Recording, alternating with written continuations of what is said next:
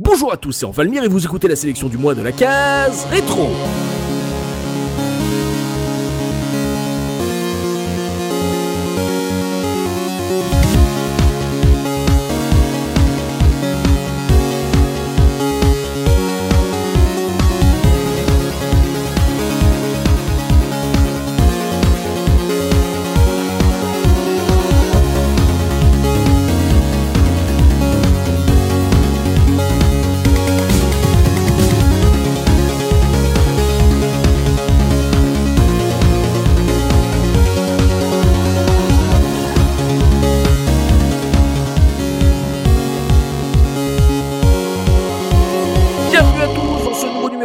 Sélection du Quel plaisir de vous retrouver, le deuxième podcast de cette saison 10. Ah, je reviens en position d'animateur. Ah, ça fait plaisir, ça fait longtemps. Aujourd'hui, on est avec, vous l'avez entendu, c'est son premier podcast de la saison. On est avec JP. Comment ça, JP Coucou, je suis très stressé pour cette rentrée. Très stressé, la vache. Oui. Les années passent, Non, mais ça le... Le stress ne part jamais. D'accord, c'est bien ça, ça Comme au rassure. premier jour. Oh là là, c'est ça. Comme au premier jour, il m'a remplacé à l'animation pendant le podcast Final Fantasy. Le revoilà en place de chroniqueurs. On est avec Punky. Comment ça va, Punky? Yo, bah ça va, nickel. Et toi, comment vas-tu? Moi, je vais bien. Tu vois, là, je- on reprend euh, les podcasts. euh, après, voilà, je avec les les lives et tout, euh, j'ai moins de stress et, euh, et du coup, les sélections, c'est toujours un petit peu le le plaisir, les petites gourmandises. Il y a beaucoup moins de de pression que sur des des gros jeux comme on a prévu d'en faire euh, sur cette saison. Donc euh, là, je voilà, je suis euh, totalement relax. En plus, les beaux jours reviennent. Et euh, pour terminer ce ce groupe de caseurs, c'est sa première officielle en tant que chroniqueur de la case rétro. Je vous invite tous à lui apporter de grosses good vibes et euh, tout votre mojo puisqu'on est avec Raykoff. Bonjour Raykoff. Bonsoir. Ouais. Bonjour va Comment ça va? Bah, écoute, moi ça va très bien. Et comme tu dis, il fait beau, il fait chaud, Mhm. il y a du soleil. Bref, et puis en plus c'est le premier pod de la saison 10 pour moi. Oui. Plutôt, bah, euh, bah, plutôt évidemment. content. En plus, une petite sélection du mois pour commencer, donc. euh, C'est ça, pas trop de pression, du plaisir, un groupe de jeunes Oh, en non. plus, tu vois, tu vas pas te sentir visé par les vieux de l'équipe. donc on est bien. Et donc pour cette nouvelle émission, on vous a concocté une sélection James Bond, des jeux rétro à découvrir ou à redécouvrir évidemment, hein, histoire de se replonger dans cette licence totalement taillée pour le jeu vidéo, qui va bientôt revenir d'ailleurs sous la houlette du studio IO Interactive dans pas très très longtemps. Euh, voilà, le studio qui on doit les, Hitman et autres euh, Kenneth Lynch, hein, pour citer aussi euh, les grands chefs-d'œuvre. Euh, voilà, vous connaissez la chanson, hein, c'est une sélection, c'est pas un top, d'autant que vous a déjà fait un podcast sur GoldenEye, donc autant vous inviter à essayer d'autres jeux de la franchise, peut-être plus obscurs, peut-être un peu plus oubliés. Donc tout va dépendre des goûts de nos chroniqueurs et on va commencer tout de suite avec le premier jeu de cette sélection et c'est ton choix JP. Quel est le jeu que tu as envie de conseiller à nos auditeurs ce mois-ci? C'est amusant que en ouvrant ce podcast, tu dises euh, ouais, on a fait un podcast sur GoldenEye, on va pas reparler de GoldenEye. Eh bien si, figurez-vous que si, puisque mon jeu c'est GoldenEye Reloaded 007. Euh, ouais, je suis un peu un escroc sur le coup, mais en vrai.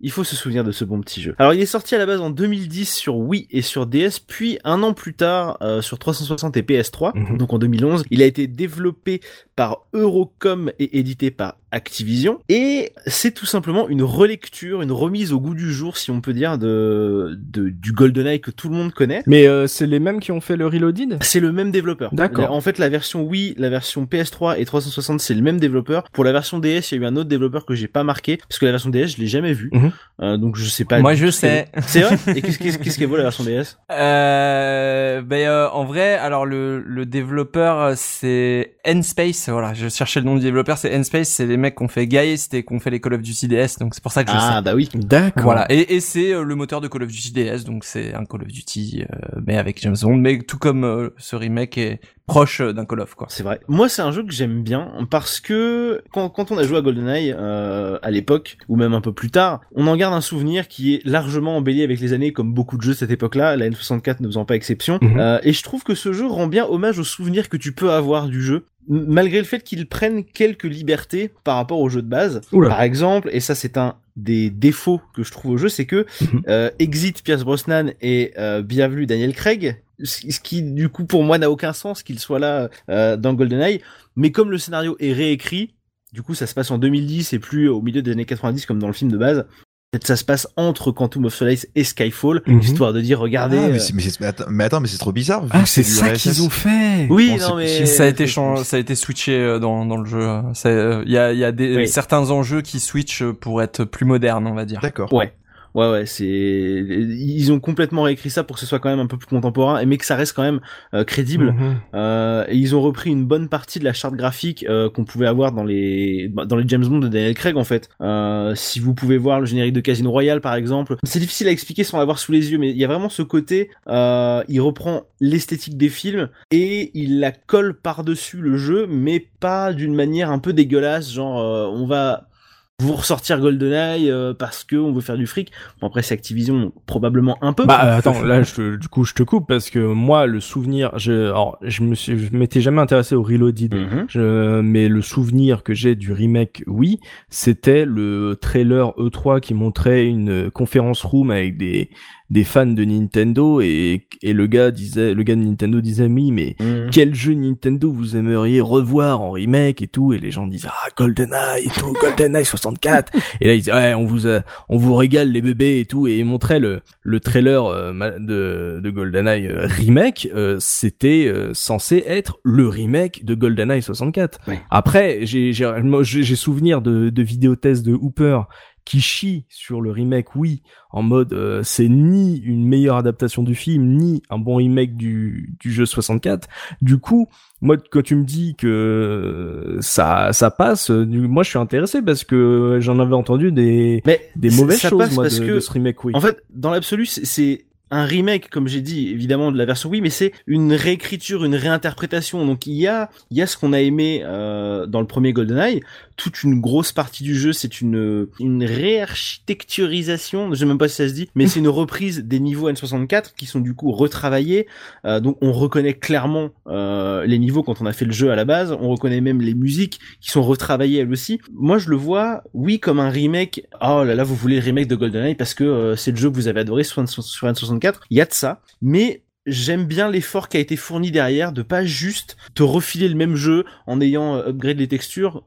Bon, sur N64, ça aurait été compliqué de faire juste un upgrade, ça serait resté assez moche. Qu'il faut, il fallait forcément le retravailler un peu. Mais j'aime bien l'effort d'avoir réécrit le scénario. Certains pourraient dire que c'est une trahison, mais d'avoir changé euh, d'interprète de James Bond pour inclure le jeu dans la continuité des films qui sortent au cinéma en même Non, temps. De toute façon, ils avaient pas le choix. Euh, Pierce Brosnan, il avait pu, ils avaient pu la licence euh, De toute façon. de Pierce Brosnan. De Alors, je juste sur cet aspect remake, je voudrais rajouter un truc euh, que maintenant à, à posteriori on oublie à propos de ce jeu, mais c'est que pour un jeu oui, il était super beau. Clairement. Et t'a- t'avais vraiment ce cachet remake parce que le jeu était aussi joli qu'un Call of Duty euh, pouvait l'être euh, sur Wii. Euh, on était à Call of Duty Black Ops, etc. Donc c'est les mêmes, euh, c'est à peu près les mêmes équipes qui se sont occupées de, de, de ce remake. C'est le même moteur Mhm. et c'est très joli. Par exemple, la scène dans la boîte de nuit, il y a des espèces de petits trompe-l'œil de silhouettes euh, dans la boîte de nuit qui marchent très très bien. Bon, quand tu t'approches, tu vois que c'est de la 2D, tu vois. En fait, euh, je trouve qu'il y a eu un soin qui a été apporté au côté euh, clinquant du visuel,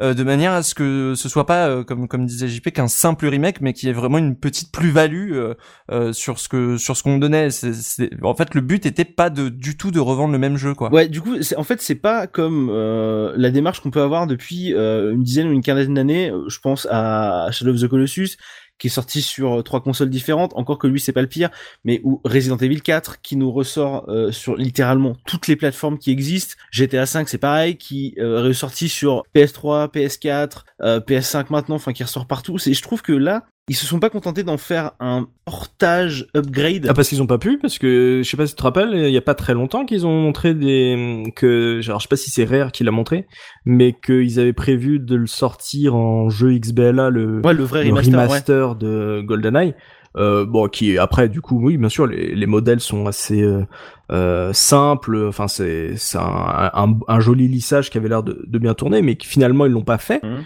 euh, donc je sais pas si c'est juste parce Mais que alors c'est c'est différent en fait, c'est parce que on en reparlera avec mon jeu aussi un petit peu, mais euh, c'est parce que le- la licence GoldenEye c'est très compliqué comment ça s'est divisé. En fait, Nintendo avait acheté les droits du film Mhm. et quand euh, GoldenEye remake est sorti, EA avait récupéré la licence euh, sur les droits du film et non pas sur les droits du jeu de Nintendo. Donc il ne pouvait qu'adapter le film une deuxième fois et pas adapter le premier jeu. Et c'est ça qui a compliqué les choses. Mais non, tu, tu dis Acti, euh, le remake de GoldenEye, c'est Acti. Euh, Activision, pardon. J'ai dit, ouais, j'ai dit ok. EA. Ouais, ouais, ouais, dit Euh, EA, pardon, ouais, oui. t'as Activision. dit, euh, C'est ton jeu qui est EA. oui, Il faut oui. bien faire la distinction entre le remake de GoldenEye qui a fuité sur euh, le net il y a quelques temps et celui-là, le Reloaded, qui n'est pas à proprement parler un remake et il faut enfin je vais essayer de faire attention aussi à pas l'appeler le remake parce que ça pourrait porter à confusion euh, Pun- Punky tu parles bien du remake qui a fuité euh... Moi, moi, moi, ce que j'explique en fait, c'est que cette version oui, c'est une deuxième adaptation du film Ok, et pas une adaptation du jeu 64. D'accord. Exactement. Oui, c'est ça. Du coup, c'est c'est ça, c'est une remise au goût du jour, une réadaptation du film, mais qui se permet quand même de brosser euh, les fans dans le sens du poil sur les premiers niveaux du jeu, en tout cas, qui sont fidèles à ce à- au souvenir qu'on a du jeu, Mhm. mais pas au souvenir du jeu tel qu'il est réellement. Mhm. Tu vois ce que je veux dire? Tu reconnais que ah bah ce niveau-là c'est le barrage, ah oui je le reconnais. Oh ce niveau-là c'est les archives, ah ouais je le reconnais. Il est absolument pas comme il était dans le jeu de base, mais il est comme les joueurs se souviennent qu'il a En été. fait, oui, en fait, le, la jou- ce que vient de dire Punky par rapport à ce que tu racontes, c'est vrai que c'est un sacré numéro d'équilibriste de dire on fait un remake, mais en même temps il y a des problèmes de droit, donc il faut qu'on trouve le bon point où on a le droit de, le, de faire euh, ce jeu-là. Du coup, que les gens se disent c'est un remake, mais en même temps qu'on se qu'on s'assure de de pas avoir de problème avec euh, les différents ayants droit. Effectivement, c'est c'est beaucoup plus compliqué en backstage que ça. Et, et, et le pire dans tout ça, c'est que Nintendo les a pas aidés parce qu'ils étaient, ils leur ont offert une exclue euh, sur leur Wii euh, parce que à la base c'était un jeu qui était prévu pour le multi support, support mais ils s'attendaient à ce que Nintendo leur lâche la bride à mon avis en, en leur proposant une exclue euh, d'un an ou je sais plus combien euh, sur la Wii. Et Nintendo a rien lâché du tout, euh, a bien fait euh, la, la promo de sa Wii avec le GoldenEye euh, sans leur laisser à un seul moment le droit de toucher à ce qui avait été fait euh, sur 64 quoi. Donc c'est quand même euh, assez triste pour Eurocom euh, qui a dû vraiment ça a dû être un développement euh, c'est le développement elle horrible euh, où euh, t'as le droit de tu sais pas si t'as le droit de faire un truc, euh, tu dois changer des morceaux de Mhm. niveau parce que t'as peur de te prendre un procès. Enfin Ouais. c'est Et du coup, JP, toi, tu as joué à la version remaster du remake Wii du jeu Euh, N64. non, c'est c'est le même jeu, c'est le même jeu. C'est juste qu'il y a eu un délai de sortie, mais c'est le, c'est le même jeu. Il y a pas de question, il y a pas de question. bah, de remaster. visuellement, c'est pas du tout la même chose. il est un peu upgrade, mais en même C'est- temps c'est c'est pas le normal. même la, moteur. la Wii, la Wii. euh, honnêtement pour faire simple, les, les- que ce soit la version Wii ou la version euh, Xbox, elles tournent toutes sur le moteur du Call of euh, de l'époque et qui devait être Modern Warfare 3 je Sur leur plateforme. Ouais, c'est ça. Donc euh, euh, en gros, euh, ils tournent sous le moteur de Call of. Donc euh, bah sur Wii ça ressemble à un Call of Wii et sur Xbox ça ressemble à un Call of Xbox quoi. C'est il y a il y a vraiment il y a il y a vraiment pas eu de d'effort de fait euh, euh, en particulier sur la version 360, c'est un portage pur et dur. euh, ils ont juste switché de moteur. quoi. Ouais, c'est ça. Ils l'ont pas. euh, c'est- un portage avec le meilleur. C'est un portage. Mm. Ok. Punky parle de justement euh, le fait que effectivement c'est Activision, effectivement à l'époque quand tu parles de FPS console, celui qui vend plus c'est euh, c'est Call of Duty, donc euh, tu te dis que tu te trompes pas en adaptant euh, James Bond avec ce gameplay là. Euh, entre guillemets c'est un bon Call of Duty like ou euh, il a trouvé le c'est l'apport des gadgets? Est-ce que ça lui donne une petite touche qui rappelle les, les anciens ou faut vraiment le voir comme un, un spin-off Call of Duty? Alors dans l'absolu, je te dirais que c'est un bon Call of Duty like, mais presque trop par rapport à ce qu'il essaye de faire. Dans le sens où on parle quand même d'un jeu James Bond. Alors oui, James Bond, on est plus sur l'espion des années 60, euh, encore plus là parce qu'on est en 2010. Du coup, ça s'inscrit dans la continuité des films. Je vais, je vais utiliser un mot un peu galvaudé là-dessus, mais un peu violent. Euh, Des films de Daniel Craig très bruts et c'est presque je suis trop. pas je suis pas d'accord. Ah ouais? Dans un, euh, je suis pas d'accord parce que je trouve que justement, c'est un, moi je trouve que c'est un Call of Duty en moins violent. C'est un Call of Duty sans grenade. Oui, non mais En fait, c'est- tu vois, c'est vraiment un Call of sans grenade euh, parce que James Bond, il tue proprement. Tu vois, c'est Il tue, Proprement. il tue proprement, mais tu vois, il y a, il y a trop, pour moi, il y a trop de gunfight pour un jeu James Bond. Alors après, tu me diras, dans la version de 64, il y avait aussi des gunfights tout le temps. C'est un FPS.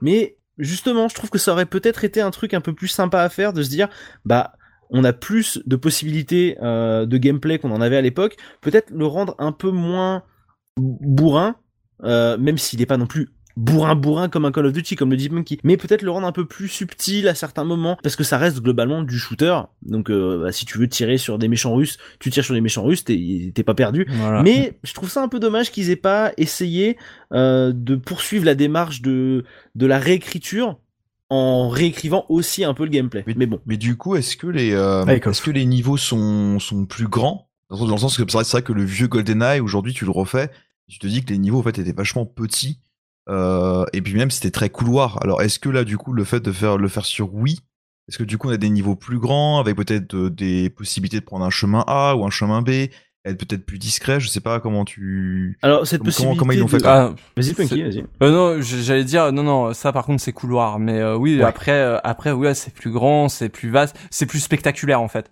Euh, tout est plus spectaculaire parce que c'est un Call of Duty. Du coup, euh, euh, le- rien que le, pour le premier niveau, hein, toute la séquence euh, sur le barrage, t'as des trucs qui étaient pas du tout euh, dans la version originale. Ou euh, euh, dans la version originale, tu te, je crois que tu te cachais derrière un camion euh, qui avançait. Là, bah tu montes dans le camion, t'as une poursuite, tu te craches, tu sors, ton collègue machin. Enfin, tu vois, Mhm. t'as tout le temps une petite voix dans l'oreillette. C'est très moderne. Quoi. Plus de mise en scène, quoi. D'accord, euh, effectivement, ils l'ont modernisé comme vraiment comme un film quoi. Ouais, bah, comme un Call of, quoi. Call of euh, pour un avis, ouais.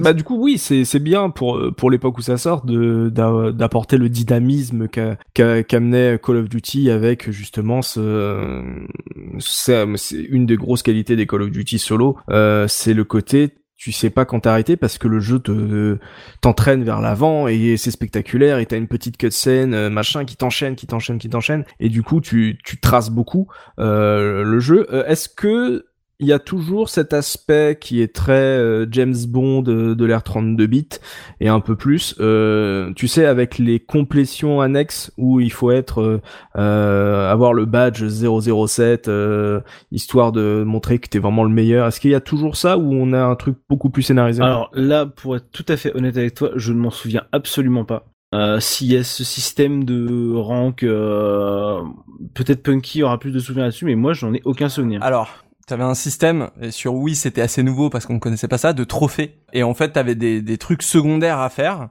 euh, mais ça te débloquait juste des trophées. Après, la difficulté du jeu, elle ne changeait que euh, les PV des ennemis et, euh, et le et leur hit rate quoi. Ouais. Mais euh, mais euh, sinon vraiment hein, la structure c'est un Call of Duty quoi.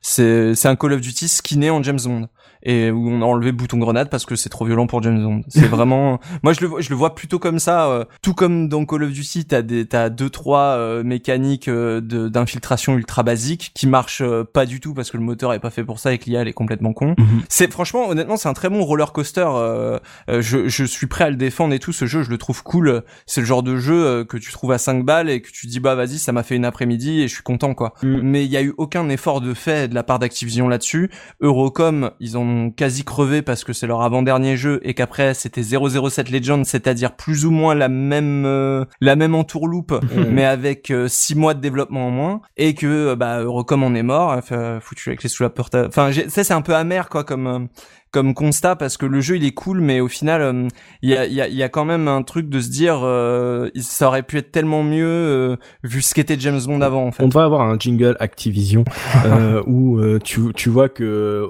dès que le quota exploitation de licence est atteint, on va pas plus loin, ça sert à rien de dépenser plus d'argent ni de temps euh, et que voilà c'est bon. Bah en fait le de dire que c'est un Call of Duty avec euh, un habillage James Bond, ça vous indique très clairement si vous aimez les Call of Duty, euh, les, les scénarios de Call of- les solos de Call of Duty, vous savez si vous allez aimer ou pas Mm. euh, ce- cette version-là. Rakeoff, toi, t'avais fait l'original. Est-ce que t'as essayé les remakes ou euh, Franchement, euh, ou t'es trop jeune? je, alors j'ai fait l'original. Euh, J'étais jeune, mais j'ai fait l'original. Euh, et par contre, le remake, franchement, me donnait pas envie. Le côté Daniel Craig me repoussait. Et euh, en fait, moi, ce qui me dérange. Daniel Craig te repousse? Non, c'est pas, non, c'est pas. En fait, c'est pas. Hein. L'acteur, j'ai rien, j'ai rien contre lui.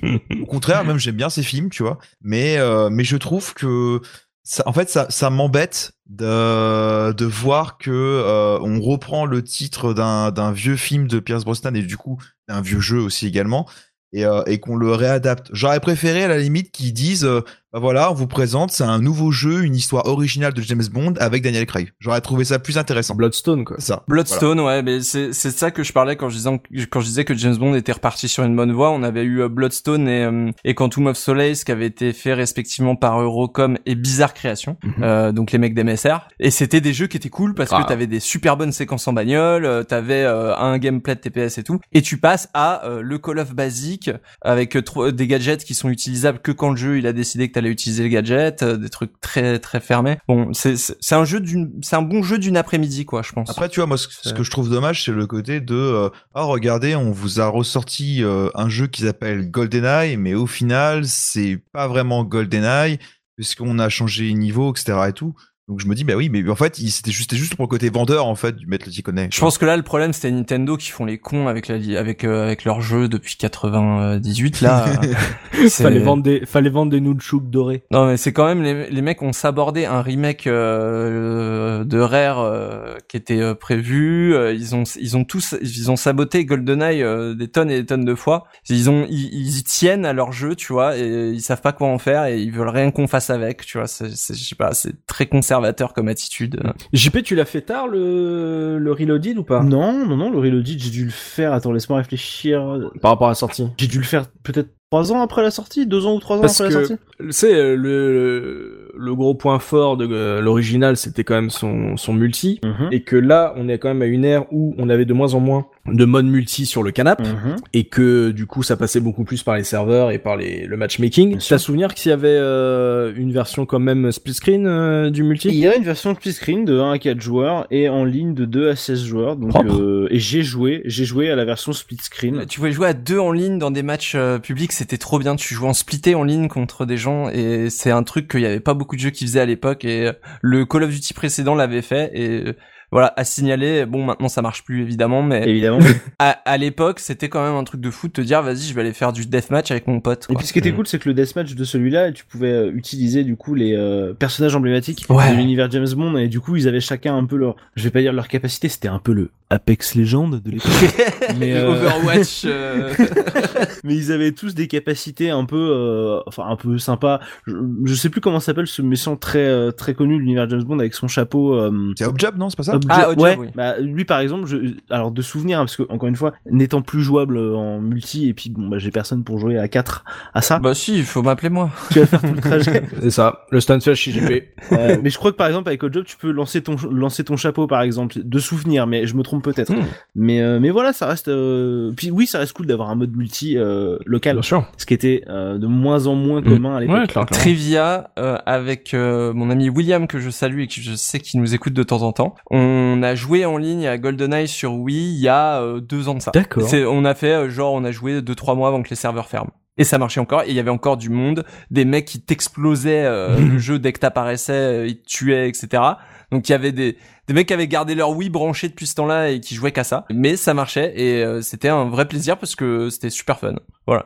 Le, le multi était fun euh, comme un multi de Call of, quoi. Et du coup, en termes de musique, JP, qu'est-ce que tu nous as choisi? Est-ce que c'est une nouvelle piste, du coup, en fonction, vu, vu les problèmes de licence, le gloubi boulga autour des licences euh, James Bond et de ce GoldenEye en particulier? En fait, on se rend compte que la licence GoldenEye, c'est un peu la licence FF7 d'aujourd'hui, tu vois? C'était, euh, c'est complexe, hein, tu vois, c'est pas si facile. Et qu'est-ce qu'il y a en, en termes de musique et qu'est-ce que tu vas nous faire écouter? Alors en termes de musique euh, on va laisser ça de côté deux petites secondes parce que moi j'aime beaucoup euh, quand on parle euh, d'un jeu parler de son doublage et celui-là est je trouve relativement quelconque pour ne pas dire un peu calamiteux.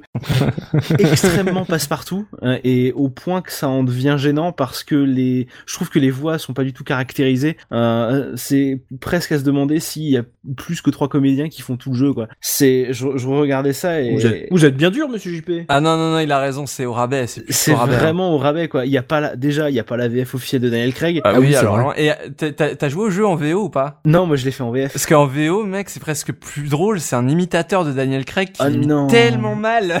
oh mon dieu ouais c'est triste quand ils font ça quand ils prennent des imitateurs je demande je demande pas à ce qu'on ait des grands acteurs de doublage euh, à chaque fois mais tu vois je pense que ils, ils ils sont pas tous ultra connus, mais il y en a qui font bien leur boulot, et ceux qu'ils ont pris là, clairement, euh, non. C'est, bah, enfin, le, le simple fait que ça soit pas le doubleur de Daniel Craig, c'est chelou, en fait. Non, ça aurait été un autre bon doubleur à la place, euh, ça m'aurait pas dérangé. Ouais, ça Mais arrive. En vrai, c'est un doubleur, mais tellement no-name, random. Même moi, je, je sais pas qui c'est, tu vois. Je- Mm. J'ai pas voulu aller voir, tu vois, par respect pour lui, quoi. C'est C'est ça. Non, et puis surtout, genre, sa voix est tellement irreconnaissable. Et puis surtout la VF de GoldenEye Reloaded je suis pas persuadé que ce soit facile de trouver une fiche de doublage. Je pense que Punky comme moi on arrive à reconnaître quand même à l'oreille pas mal de comédiens de doublage. Ce mec là je j'ai l'impression de l'avoir entendu partout et nulle part à la fois, tellement sa voix il passe partout et, euh, et n'a pas euh, de grain particulier quoi. Ouais, je sais pas, c'est un mec qui fait des PNJ quoi. C'est Ouais, sûrement un double un doublage de, de publicité, tu sais, de de de, la, Oui, de voilà, tu vois, je suis même pas sûr. tu On vois. l'em- on l'embrasse, hein, on sait qu'il a fait ça en 4 heures. Hein, C'est ça. Bah il y a ça aussi. Hein. Je- par contre, ouais, il y a Ouais. pas. Alors,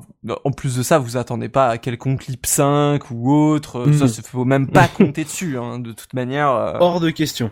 Non, non, c'est. C'est- quand même marrant, hein, de... parce que ça, c'est des trucs que tu vois sur des, des jeux qui ont pas un budget énorme. Alors que là, c'est Acti, la licence 007, le remake d'un grand classique. euh, Enfin, c'est bizarre, tu vois, que ça soit. Alors- ça a été fait euh, limite euh, trop Je rapidement. soupçonne Activision aussi d'avoir un peu lâché le projet à la dernière minute et de pas avoir fait toute la communication et tout le tous les soins de localisation euh, qu'ils auraient voulu parce que le deuxième E3 où il a été montré, ça se lâchait sur internet et tout le monde disait ouais, OK, ça va être de la merde.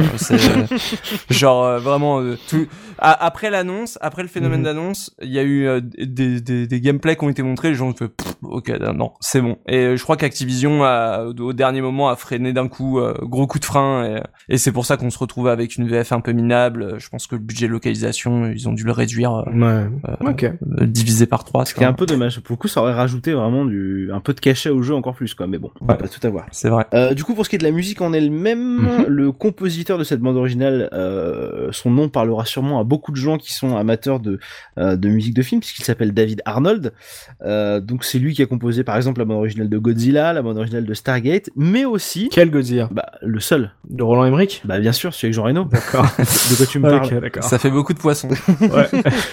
Euh, mais là où c'est marrant, c'est que c'est aussi euh, le compositeur presque attitré de la licence James Bond depuis Le Monde ne suffit pas, puisqu'il a bossé sur Meurt un autre jour, sur Casino Royale et sur Quantum of Solace, et du coup, Mais quel jeu Casino Royale Qu'est-ce que tu me racontes pas le jeu, les films, Ah, sur d'accord, ok. les films. Ok, d'accord. Ouais, non, je Tu sais, le ouais, cinéma. Non, non, j'étais parti sur les jeux. J'étais parti sur les jeux. Pardon.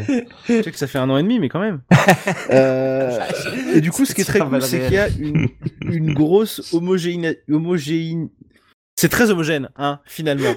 Il est compliqué à dire ce mot. Ce qui est cool, c'est que du coup, il y a une reprise euh, assez légère des thèmes qu'on peut connaître dans GoldenEye 64, mais qui sont réorchestrés fois 1000, avec un côté beaucoup plus euh, moderne, bah, de par le contexte du jeu euh, qui est plus actuel qu'à l'époque. Donc on a plus cette espèce de, de côté un peu tuyau Eric Serra qu'on avait dans, dans le jeu de base, que moi j'aime beaucoup, mais qui peut rebuter Je, je vais dire une connerie. Oui. On est d'accord, c'est dans celui-là qu'il y a euh, Nicole Scherzinger qui refait la, la chanson titre? Euh, non, non, non, non, non. Ça c'est dans qui tout double. Alors tu, Non, non, tu attends, me mets un... Scherzinger, elle chante du Golden Ah ouais, non mais parce que je sais pas de qui tu parles, donc euh, je suis... Ah oui, non, pardon, oui, je confonds. Oui, oui, c'est celui-là. Oui, la Pussycat Oui, Doll. oui, la Pussycat. Doll, oui. Ok, non, j'ai confondu, pardon. Oui, voilà, c'est ça. Oui, oui, c'est ouais. oui, oui, Ah oui. elle qui reprend le la chanson titre. Oui. C'est vrai, c'est effectivement. c'est- C'est Nicole. Autant pour moi. D'accord. On l'embrasse, hein, je sais qu'elle nous écoute. Mais très bien, merci pour cette aparté extraordinaire. Euh, Nicole, hein. C'était vraiment très intéressant. Euh, C'était un petit trivia, voilà, pour les pour les amoureux de la chanson. Donc ce qui est cool du coup avec cette bande originale là, c'est qu'elle est beaucoup plus actuelle, beaucoup plus. Moi j'aime beaucoup celle de GoldenEye 64. Euh, ce que ce que je reconnais comme talent extraordinaire à Grant Kirkhope à l'époque, c'est d'avoir juste pris le thème de James Bond et d'en avoir fait 24 thèmes différents qui sont genre ouf parce qu'ils ne se ressemblent pas. Là, c'est pas ce qui a été fait, ne serait-ce que pour le thème principal du, du jeu, le, le main theme Mhm. on n'a à aucun moment le motif de la musique de, de James Bond. Ils sont partis sur le postulat de on va pas la réutiliser, on va faire une nappe sonore un peu stylée, un petit peu plus moderne, sans pour autant utiliser le thème de James Bond, alors que c'est l'inverse extrême qui avait été fait dans GoldenEye 64. Je sais Ouais. pas si c'est fait exprès, je pense pas, mais euh, du coup c'est un truc que j'aime Mais bien. ils avaient les droits de le faire le jeu ou quoi? Encore une fois, c'est une question de droit. Parce que quand tu payes, quand, quand tu payes pour une histoire de James Bond, tu ne payes pas forcément euh, pour toute la licence cinématographique et ça n'inclut pas forcément le thème euh, composé euh, par euh, je sais plus qui d'ailleurs. euh, C'est pas qui- Barry, John Barry, non? C'est pas lui qui a John fait ça? Barry, c'est ça. Ouais.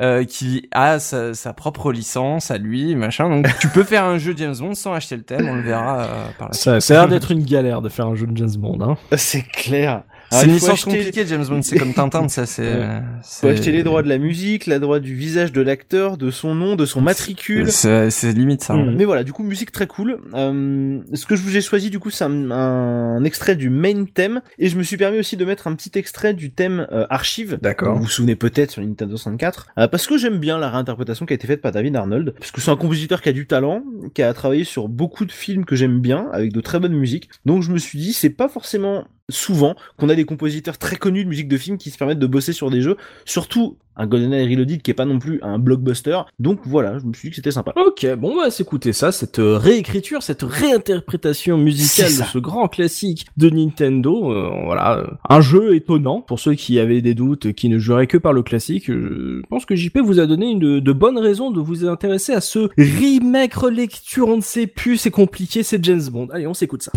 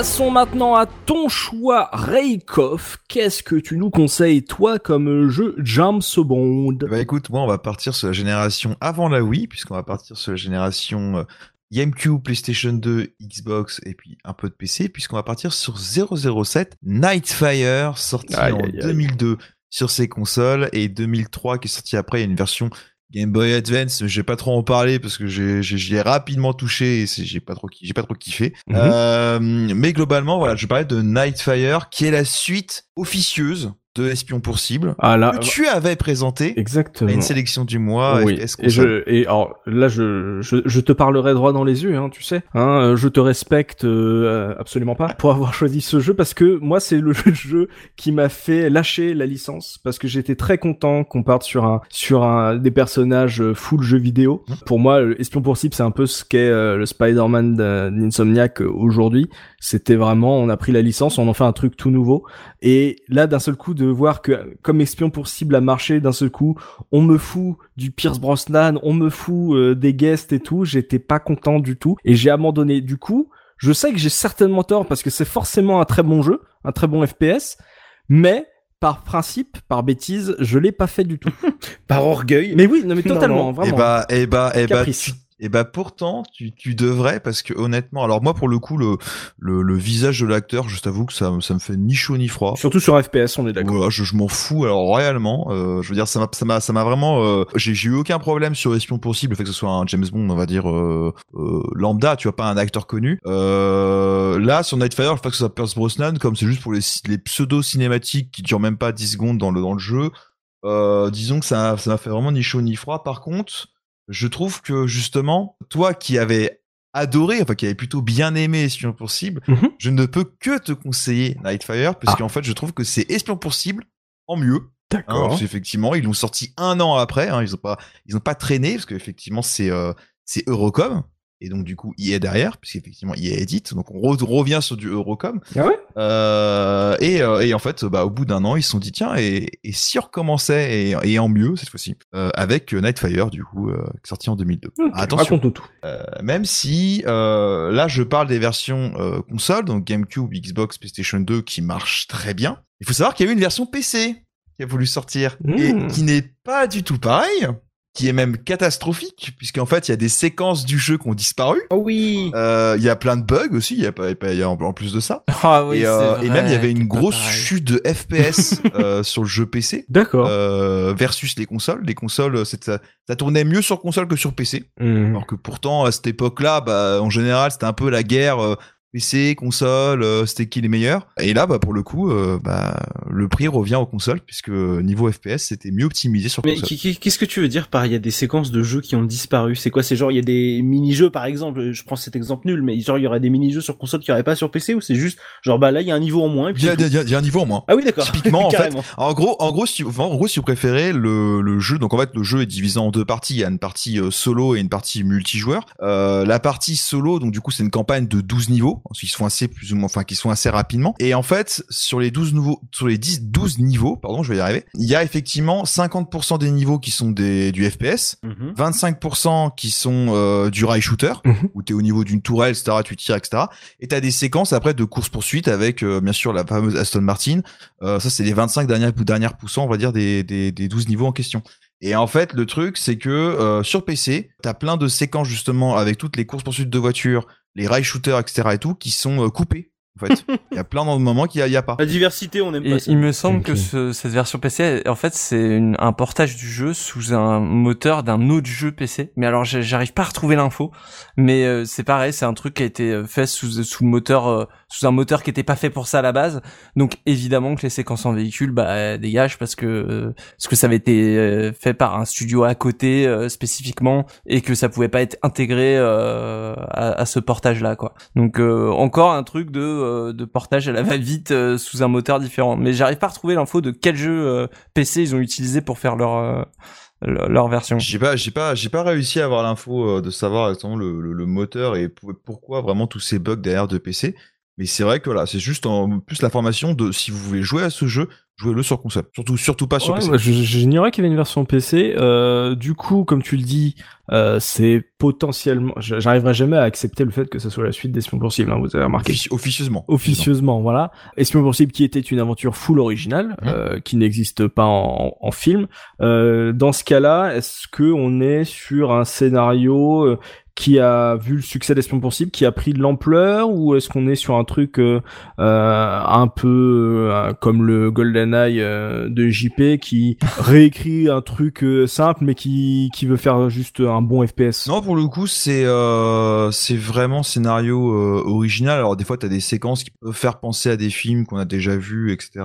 Comme comme Moonraker, par exemple, typiquement. Ah ouais, Le, le, le méchant fait beaucoup penser au méchant de Moonraker. d'accord. Mais euh, mais globalement, on est vraiment sur une histoire originale avec des niveaux euh, originaux dans le sens que bah on a on se balade quand même un peu partout dans le monde, hein, comme tous les James Bond. Euh, on a bien sûr Paris, on va on est au Japon à un moment, euh, dans le Pacifique, on est on va en Autriche. Bref, enfin, grosso modo, tu te balades pas mal, t'as des niveaux différents, histoire originale. Cool. Donc moi ce que j'ai moi ce que j'ai bien aimé, c'est que Electronic Arts euh, via Eurocom, bah, ils ont voulu faire des histoires originales, tu vois. Ils ont fait Espion pour cible, ils ont fait Nightfire, ils ont fait Kit YouTube.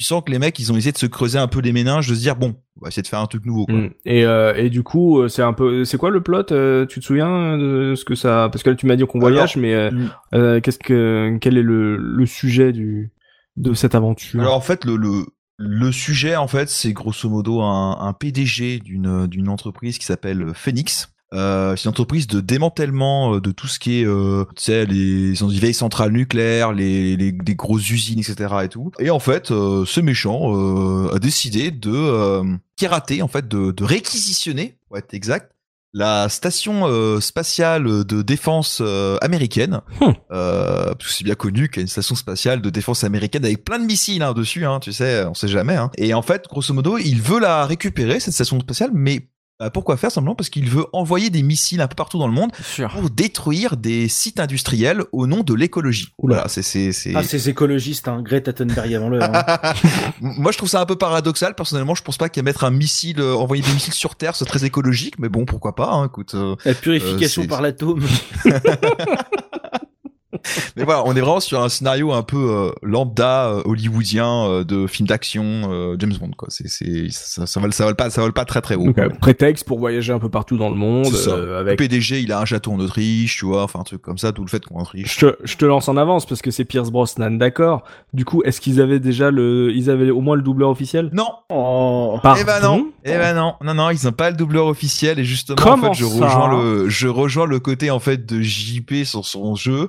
Et ben sur le mien c'est pareil, les doublages sont nuls, ils sont mauvais. on a l'impression que les mecs ils y croient pas du tout, on dirait qu'ils sont au milieu d'un supermarché alors qu'en fait ils sont en plein milieu d'une scène d'action. Non, c'est les dou- le doublage, c'est pas bon. Ah merde. Zéro Ah, pointé. peut-être ça sera, c'est peut-être mieux en VO. Alors pour le coup, j'ai pas joué en VO.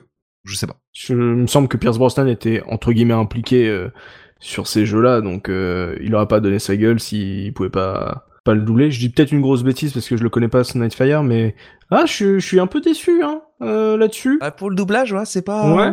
D'accord. Ah, je, je suis, je suis désolé, la, la, la, la case est pas remplie. Une, une histoire écologique euh, euh, formidable. Bon, pas le doubleur de Pierce Brosnan, ça valait le coup d'avoir sa tête. Et du coup, en termes de FPS, Espion pour cible, c'était un FPS plutôt simple, qui faisait les choses proprement et qui avait une grosse emphase sur euh, les gadgets, histoire d'être assez rigolo à utiliser euh, et qui faisait pas non plus beaucoup d'infiltration, mais un petit peu quand même, une petite pincée. Est-ce qu'ils ont amélioré la formule ou est-ce que si on a déjà fait Espion pour cible, on est vraiment dans des pantoufles? Euh, on est dans des pantoufles. Par contre, je, trouve que contrairement à Espion pour cible, tout l'arsenal euh, d'armes, je- j'entends hein, pas de gadgets, hein, juste les armes, est, beaucoup plus, euh, comment dire, beaucoup plus ergonomique dans le sens que je trouve que, tu vois, typiquement dans Espion pour cible, moi il y a un truc qui me frustre. Enfin, je trouvais ça vachement bizarre, c'est quand tu tires avec une, une mitraillette, t'as l'impression que toutes les balles elles partent dans tous les sens. T'as l'impression que tu touches pas vraiment l'ennemi en fait. Euh, là où typiquement bah là les balles euh, vont vraiment vers l'ennemi enfin ça c'est des petits détails tu vois d'affichage mais je trouve que ça ça ça rend bien. Mhm. et t'as vraiment des missions euh, full discrétion. Alors après ça dépend de comment tu veux les jouer. Bien sûr tu peux y aller en mode bourrin si tu veux. Mhm. mais disons que le jeu te laisse la possibilité d'avancer euh, de façon discrète en mettant euh, le silencieux sur ton flingue et puis euh, en, en tuant les mecs euh, dans, le dos euh, une balle dans la tête enfin et ainsi de suite. D'accord, donc euh, ouais, t'es pas obligé, t'as pas game over si tu si tu te fais repérer euh, dans ce genre de niveau. Et toi, tu préfères du coup quand toutes tes balles touchent là où tu veux les toucher. T'aimes pas le, le côté un petit peu euh, zut, j'ai manqué, on sait pas trop pourquoi. Euh, ouais, c'est ça. Et puis en fait, non, en fait, moi, c'est, en fait, c'est pas une histoire de, de, de c'est pas une visée automatique en fait. J'entends, c'est plus un côté de, euh, mais là, c'est une question d'affichage dans le jeu, dans Espion pour cible. Euh, j'inviterai les, les, les, gens à, à rejouer à Espion pour cible pour le voir. Quand tu tires avec une mitraillette, les, les, les balles, t'as l'impression qu'elles partent tout à côté de l'ennemi, alors qu'en fait, euh, avec une avec la mitraillette, alors que bah là, pour le coup, euh, les balles, tu sens vraiment qu'elles vont euh, dans le, enfin, elles traversent le corps du, du de l'ennemi, quoi. Mhm. Enfin, c'est une question, une question d'affichage. hein, c'est vraiment du, du, du- des effets, des effets, tu vois. Mais Non, mais c'est c'est- ça, ça aussi, vous savez, mon cher Ekao, c'est aussi un, un respect du lore James Bond. Je veux dire, euh, si James tient tout le temps dans le dans le corps de, de ses ennemis, il n'y aura pas toutes ces petites étincelles sur les murs et sur les tables. Tu vois, il faut il faut qu'il y ait au moins euh, 20% euh, des balles qui qui touchent à côté, sinon c'est pas drôle. et tout le décor d'esprit aussi. Exactement. Important. Euh, Exactement. est-ce que bah ça justement j'ai pas posé j'avais pas posé la question à, JP euh, là-dessus mais c'est vrai que comme c'est un truc de gunfight ce qui est quand même pas mal Mm. quand on est à l'époque 128 bits c'est qu'il y ait un peu de dégâts euh, que le, on voit que euh, une fois que t'as vidé une salle euh, que t'as pété les ordinateurs qu'il y a des trucs comme ça est-ce que euh, c'est bien foutu en termes euh, techniques là-dessus sur le Non. sur euh, la gestion du non Alors, euh, bah en fait, euh, en, en- en- en fait, en fait, le mais truc. qu'est-ce que vous me vendez ce soir Bah en fait le truc c'est que ouais le jeu est bien mais c'est vrai que tu vois typiquement je me je me souviens d'une scène où, en fait dans un bu un immeuble au milieu de de Tokyo je crois et typiquement t'as plein d'ordinateurs etc et j'ai pas souvenir que par exemple tu peux péter les ordis je crois que quand tu, tu, tu, tu tires dans les ordis ça fait rien en fait t'as Alors juste les qu'on balles peut qui Casser les écrans sur, sur N64. Ouais. On a quand même un sacré retour. Non, mais ça c'est un- ça c'est une des premières choses dans dans, les FPS de l'époque. euh, euh, c'était vraiment le premier truc qu'on testait. C'est Tirer sur les lumières, tirer, tirer sur sur les, ampoules, Tirer- bah et- ouais, ça- et- tirer sur les vitres. Mais oui, mais oui, mais Et en oui. fait, là, ouais, là, là, c'est un, c'est un réflexe euh, destructeur que tous les les gosses des années 90 Est-ce que je peux faire un smiley avec les impacts de Merci. Mais Et à quel moment les impacts de balles commencent à disparaître sur le mur balles Combien de mines je peux poser à la fois dans ce jeu On va faire, on va faire un, un podcast les tocs de gamers. Ah mais c'est clairement, euh, surtout ça c'est vraiment spécifiquement euh, les Jeux vidéo. FPS à la James Bond quoi. C'est ça. C'est, tu fais un TikTok, genre le seul truc que les vrais gamers comprennent, et tu fais faire un smiley avec mes balles, attendre de voir combien j'en mets. On a tous fait ça. Aujourd'hui, les jeux sont trop complets. On n'a plus moyen de s'amuser à, à trouver leurs limites. On sait plus rêver. Hein. On sait plus rêver. Alors qu'avant, on s'amusait d'à rien. Excusez-moi. Ah là là, les boomers.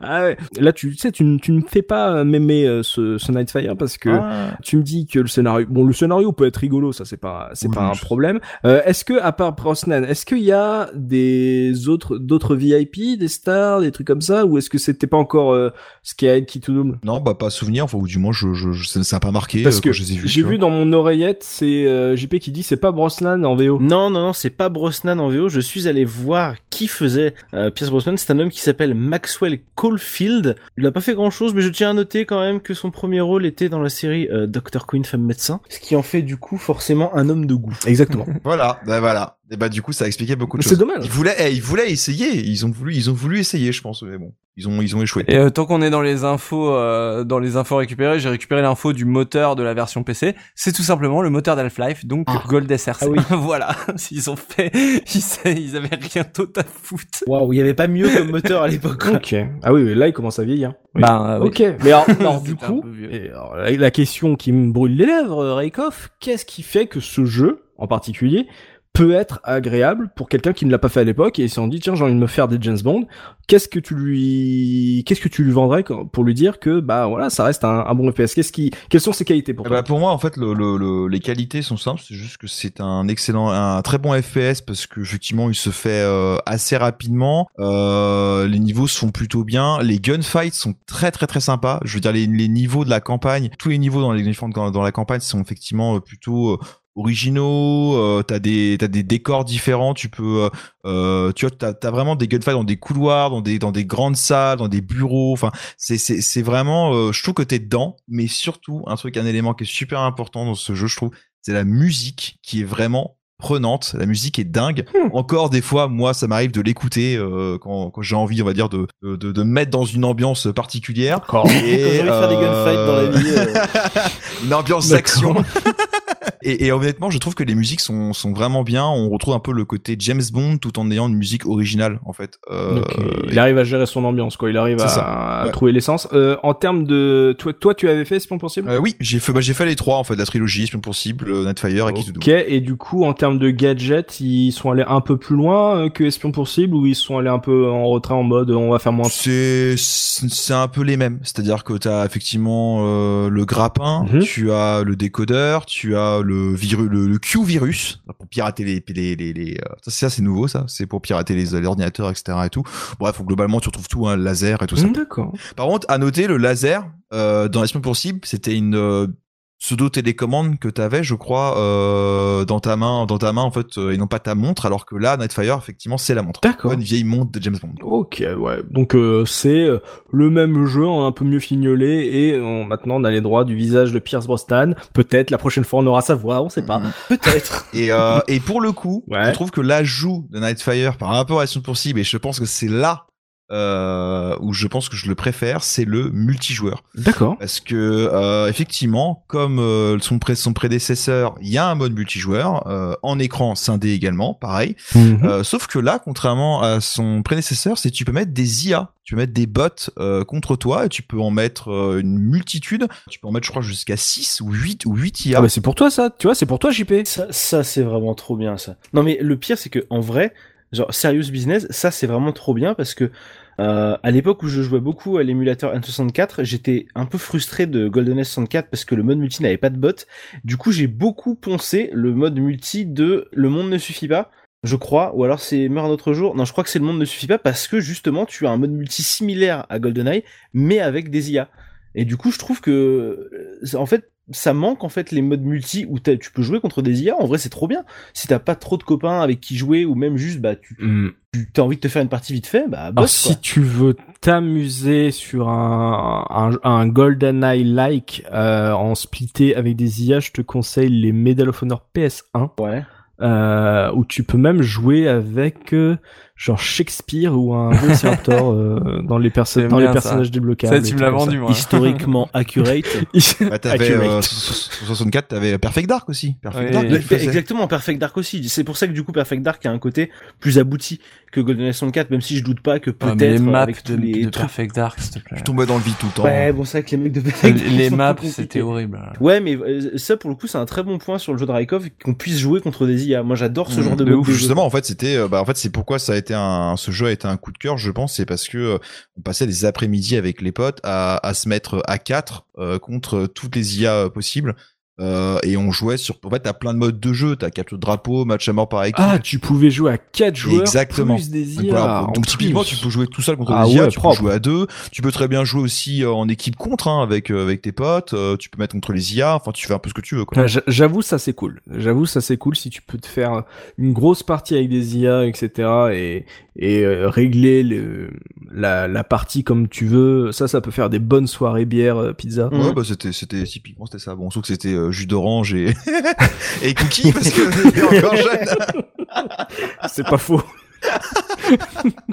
ok, donc ouais, c'est, euh, on sera pas déstabilisé si on a déjà fait Espion pour cible parce que ça, euh, ça reste quand même un jeu très similaire. Mhm. Euh, il a, il va un peu plus dans le dans l'enroba- dans l'enrobage euh, James Bond cinéma puisqu'il y a Pierce Brosnan et tout et du coup on, on- entre guillemets on a un vrai jeu à licence euh, Mhm. euh, qui parle euh, sur la jaquette hein, parce que forcément quand tu peux avoir Pierce Brosnan sur ta jaquette c'est pas pareil que la silhouette sans visage de Espion pour cible et un mode multi euh, correct perfectionné complet euh, ouais donc j'ai l'impression que c'est une suite très rapide qui réinvente pas la roue mais qui est pas mauvaise en soi c'est pas parce que c'est pas le même développeur que euh, c'est foiré donc du coup oui effectivement Mhm. si j'ai aimé Espion pour cible euh, je peux lui donner sa chance je serais pas perdu ouais. Pour moi, pour moi, tu, tu- je, te, je te conseille fortement et je conseille fortement aux, aux auditeurs de, de faire la trilogie euh, Espion pour Sea, Nightfire et Kituzu quoi. Ça, se- ça se fait plutôt très bien quoi. Ah, c'est marrant, moi je mettrais pas qui tout double avec. Ah ouais je, je, ouais, Bon, je bah, mettrais qui tout double avec mon jeu, mais on en parlera. euh, et JP, toi, euh, c'est Mm. Espion pour cible et du coup le Nightfire, c'est des jeux que t'avais, que tu as testé, c'est des jeux que t'es passé à côté? Alors, je, suis- je suis passé à côté, justement, en fait, je me posais la question en vous écoutant parler de, de, de tous ces titres euh, qui sont un peu hors du canon, entre guillemets, c'est des hum, c'est du, du lore étendu, on va dire. Moi, je me suis... Non, non, mais... euh, oui, bon, d'accord, c'est c'est un peu exagéré de dire ça comme ça, mais C'est le Video Game Universe. exactement, le James Bond Video Game Universe. Mais en fait, moi, quand j'ai vu ce... Quand je voyais ces jaquettes de jeux, que ce soit GoldenEye au service du mal, ou, ou Nightfire, ou ce genre de truc, j'avais toujours ce sentiment de me dire, je suis pas sûr d'avoir envie d'y jouer parce que j'ai le sentiment de, de jouer à un jeu dont le scénario aurait pas été assez bon pour en faire un film. Je sais pas si vous voyez ce que je veux dire. C'est cet effet de, C'est l'effet The Dig. de sous, euh, sous James Bond. C'est- pas du tout ce que c'est, hein, parce que du coup, ces jeux ont l'air très bien. Mais ce côté, bah, hum, en fait, je connais pas cette histoire et je suis pas sûr d'avoir envie d'y jouer parce que. euh, En fait, je pense que c'est un sentiment qui, qui, qui souvent part dès que t'as joué.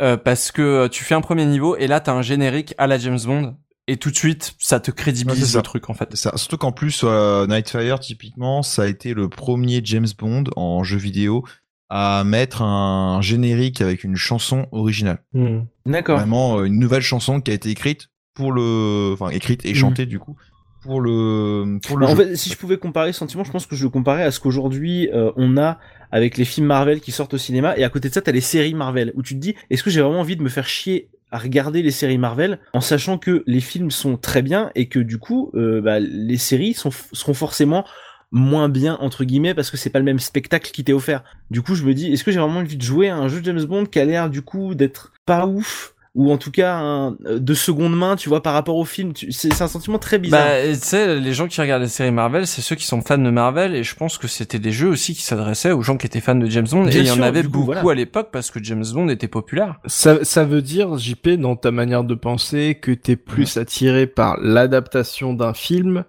que euh, d'un jeu qui est pensé à la base comme un jeu et pas comme une adaptation, c'est ça? Non, non, non, non, c'est, parce que, en fait, ça me gêne quand c'est, enfin, ça me gêne, non, mais je, je suis plus frileux quand c'est une euh, adaptation d'une licence à succès, mais que on en fait un truc original. Ah, Dans ces cas-là, regarde pas GoldenEye parce qu'il n'y a pas de bouquin GoldenEye par la oui, voilà, Ian non, mais, Fleming. oui. C'est, c'est pour ça que je dis que c'est un raisonnement qui est compliqué à expliquer. T'as pas joué au Batman Arkham Euh, j'ai fait, bah, si j'ai fait les deux premiers du coup, Arkham Knight et Ar- euh, Arkham Asylum et Arkham City. D'accord. Mais moi j'avais pas cet affect avec euh, Batman, tu vois par exemple. Et euh, mais je te dis c'est c'est très euh, contradictoire. et J'ai du mal à l'expliquer vraiment. C'est peut-être spécifique au James Bond Ouais. parce que euh, j'ai vu les films au fur et à mesure du temps et euh, du coup je savais à quoi m'attendre en voyant les jeux adaptés de ces films, alors qu'en voyant des jeux qui n'avaient qui n'étaient pas adaptés d'un support de base mais juste de l'univers global je me disais putain c'est bizarre c'est euh, comme jouer à un jeu dont le scénario aurait été rejeté pour les films D'accord. mais c'est bizarre. Mais du coup, je regrette en fait en vous entendant en parler parce que ça a l'air d'être des jeux vraiment cool.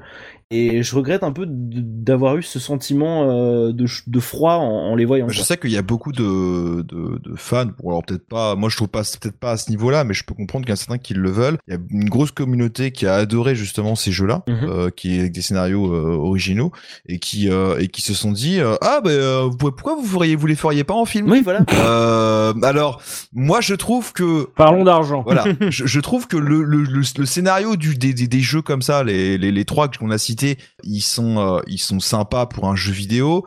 Pour un film, je pense que le scénario faudra retravailler, hein, parce que bon, euh, voilà quoi. Je trouve pas, je trouve pas que ça a d'intérêt justement. Le fait de que ce soit, ça soit effectivement un, une histoire que tu racontes à travers un jeu et non via que tu racontes via un film, bah, ça, apporte vraiment cette notion d'original en fait. Mhm. Parce que tu vois, ce que je trouve dommage, moi, c'est euh, même s'ils ils sont très bons, euh, les James Bond qui ont été adaptés par des films, bah, le problème, c'est que tu refais à l'identique ce qui s'est passé dans le film, tu vois. Mais là où je, peux comprendre le côté, euh, ce que vient de dire JP, et euh, par rapport à ce que tu, tu viens d'ajouter, Raikov, c'est que c'est pour ça que j'aimais beaucoup Espion pour cible, c'est que j'avais je pouvais pas avoir cette impression que c'était l'exploitation de la licence cinéma James Bond, que c'était un James Bond qui est pensé du début à la fin comme un jeu vidéo, ce qui est toujours le cas d'un Fire, on est d'accord, mais le fait de rajouter Pierce Brosnan euh, au casting, pour moi, d'un seul coup, ça le relie à la série des films, et du coup, un peu comme JP, j'ai cette réticence de me dire, bah,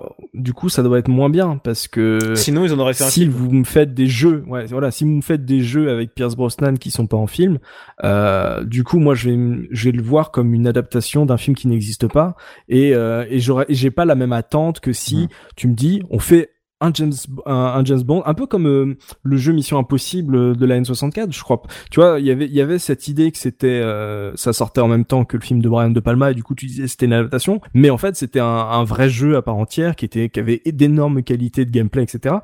Ce, l'espion possible, je voyais comme ça. Alors que Nightfire, forcément, d'un seul coup, il me fait, il, il devient l'exploitation de la licence cinéma, même si c'est un scénario qui n'est, qui n'est pas un film, tu vois.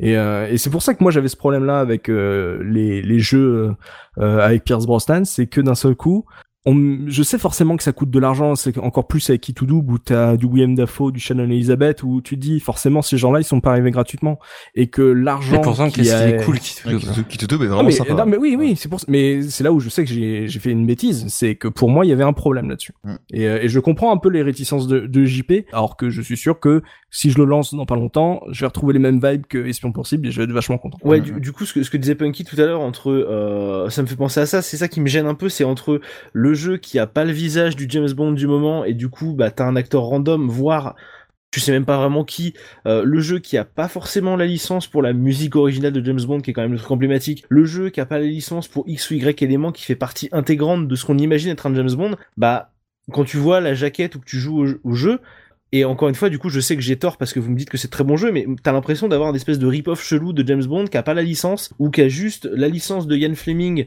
mais pas la licence des films ou l'inverse, et du coup, ça te donne un, un côté très bizarre où tu t'as- joues à des jeux. En fait, je comprends parce que effectivement, t'avais ça sur beaucoup de licences à l'époque. Moi, je me souviens de, de- du jeu Seigneur des Anneaux qui est sorti à la sortie de la communauté de l'anneau, Mhm. qui était pas du tout tiré des films, mais tiré des bouquins et qui, qui avait rien de spectaculaire ou quoi. Et effectivement, t'avais beaucoup de moments comme ça où on essayait de te faire passer euh, un truc pour un autre. Mhm. Ouais, mais tu vois, le- les adaptations en beat'em up de, de Visceral, euh, en, v, en VF, il y avait tous les acteurs du film, sauf, Mm. je crois, euh, Gandalf. Mm. Je crois que c'était pas lui, euh, mais euh, c'était leur, c'était le visage des acteurs, c'était eux. Mais en- ça, c'était sorti après, quoi. Oui, oui. Ce que je veux dire, c'est qu'avant, t'avais quand même. il tâtonnait, mais j'ai l'impression euh, que c'est vraiment James Bond est, est un est un vrai sac de nœuds Mm. euh, pour faire une adaptation et que tu vois même quand t'as le visage de Pierce Brosnan, t'as pas forcément sa voix. Donc j'ai l'impression que comme on a vu avec le remake de, de GoldenEye, que ça devait être méga chaud. Euh, de réunir tous les éléments pour que euh, on va dire l'adaptation soit complète. Et tu, je peux- tu vois, c'est peut-être la même chose que les gens ont ressenti. Ont ressenti. C'est pas des films que j'ai vus, mais en voyant le dernier Jason Bourne avec Jeremy Renner, tu vois. tu dis Jason Bourne, je l'ai suivi, c'est Matt Damon. Oh, le puis là, on, on ramène un nouvel acteur, tu vois. Oui, mais c'est comme quand tu vois euh, Men in Black avec euh, comment il s'appelle euh, Thor là. C'est tu dis Chris Hemsworth. Chris, Chris, oui voilà, Chris tu dis Hemsworth, ok, là, ouais. ça a plus rien à Ouais. voir. euh, je comprends. ça. Oui, les gens ils lâchent forcément. Et, et le, le, le produit en fait est peut-être très bon. Là en l'occurrence on parle pas de Men in Black, mais d'extérieur en fait quand tu vois le produit de l'extérieur, tu te fais mais qu'est-ce que c'est que ce truc en fait? Ça a le nom d'un truc que j'aime bien, mais en fait à l'intérieur il y a rien à voir, donc tu as ce sentiment un peu étrange quoi. Mm. Bon, en tout cas, voilà, Nightfire, si vous avez eu ces, mêmes réticences, euh, vient de vous dire, eh ben non, c'est un très très bon FPS console, n'y jouez pas sur PC, visiblement, vous aurez des problèmes. En tout cas, voilà, euh, si vous avez euh, testé comme moi Espon pour cible que vous avez aimé, eh ben, c'est le même en mieux. En tout cas, en, aussi complet. Donc, du coup, euh, vous pouvez euh, vous jeter dessus euh, les yeux fermés. En termes de musique, Rekov, tu nous as dit que t'avais kiffé, que ça te mettait vraiment dans l'ambiance du jeu. Comment ça se passe en termes, vu qu'il y a du voyage un peu partout dans le monde Est-ce que ça fait une OST qui est variée? Raconte-nous tout. Qu'est-ce que tu vas nous faire écouter? Alors globalement, les musiques effectivement sont plus ou moins variées dans le sens que tu as effectivement des musiques qui sont en mode préparation de cette mission, euh, musique euh, d'infiltration, les musiques d'action de combat. Mais globalement, par contre, c'est euh, plus ou moins toujours le même thème que tu sois en Autriche, que tu sois au Japon, que tu sois dans le Pacifique. Euh, ça, pour le coup, on va Mhm. dire, euh, t'as pas un thème par pays. C'est vrai que ça, ça, ça, aurait pu être sympa pour le coup, mais ils l'ont pas fait. D'accord. Mais par contre, les, mais les musiques sont plutôt assez entraînantes et t'es vite mis dans le, dans le, dans le vif de l'action, quoi. Mhm. Euh, dans le feu de l'action. Alors, les musiques, elles ont été euh, composées par euh, deux personnes qui sont euh, pas extrêmement connues, hein. C'est Sean Collery et Jeff Timos Chuck. Sean Connery? C'est Sean Collery. C'est vrai que ça Euh, fait vraiment. C'est marrant. On n'a pas eu les droits de Sean Connery, on a Sean Collery. C'est. Il y y a Timothy Balton. Alors, on dit Collery, hein. D'accord. Donc en fait, il a fait les musiques de euh, de plusieurs séries, dire Jessica Jones, Elementary, Homeland, euh, Bones. Mmh. Enfin, il a travaillé sur Cool. beaucoup de musiques de séries en soi, euh, mais pas trop de jeux vidéo ni de ni de films. Euh, donc, D'accord. euh, donc voilà. Donc après, euh, ces, ces séries-là personnellement m'ont pas marqué pour leur musique, mais du moins Nightfire m'a marqué pour sa musique. Par contre, alors du coup, la musique que je vous ai choisie. Ouais. Tout simplement, c'est la musique d'introduction, la, la chanson originale Ah bah oui. euh, qui s'appelle Nearly Civilized de Estero, qui est une chanteuse et musicienne canadienne. D'accord, donc cette euh, chanson titre totalement originale dans la licence James Bond que vous n'avez jamais entendue au cinéma, qui n'existe que sur console et PC du coup, à moins que ça ait été également coupé, le moteur ne pouvait pas supporter la chanson originale, on ne sait pas. Donc c'était du coup Nightfire, c'était le choix de Rekoff, on s'écoute ça, on se retrouve tout de suite après pour le prochain jeu de cette sélection, à tout de suite. Don't love me quietly. Do it with intensity.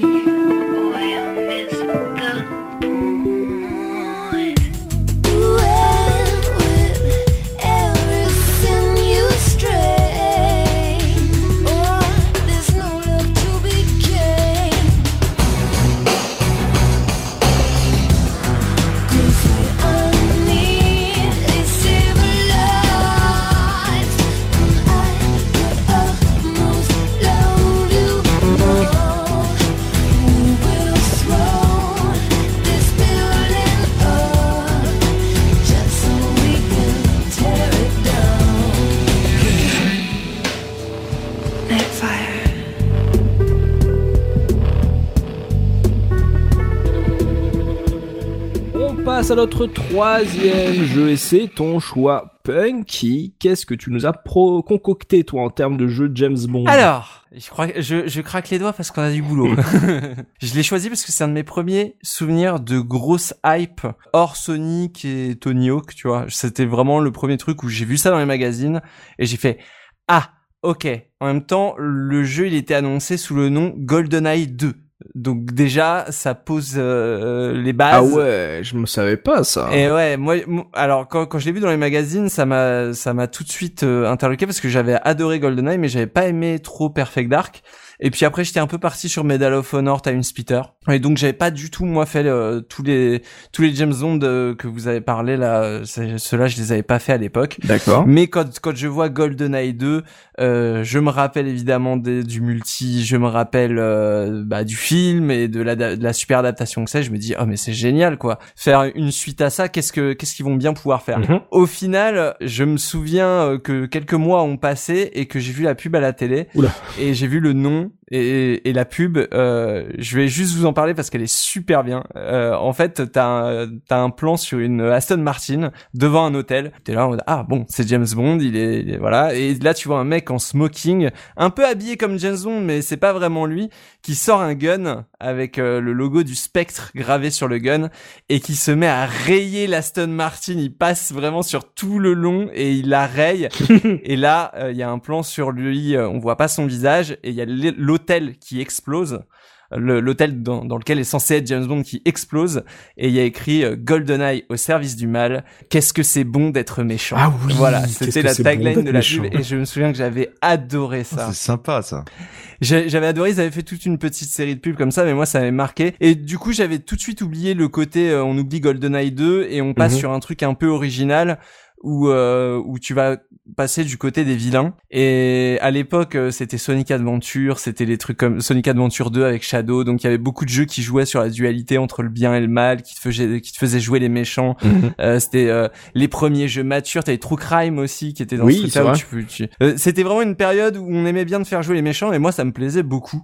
Euh, donc j'ai foncé sur le jeu sans trop réfléchir et voilà et, et, et je l'ai pris et, et j'ai été un peu déçu. Je vais pas vous mentir, j'étais forcément un peu déçu. Euh, mais c'est un jeu qui avec le temps euh, en fait je l'aime d'amour et je vais vous expliquer pourquoi. D'accord. Euh, D'abord, pourquoi j'ai été déçu et pourquoi, euh, avec le temps, je l'aime. Mhm. Euh, c'est que d'abord, euh, le scénario, je le trouve plutôt sympa.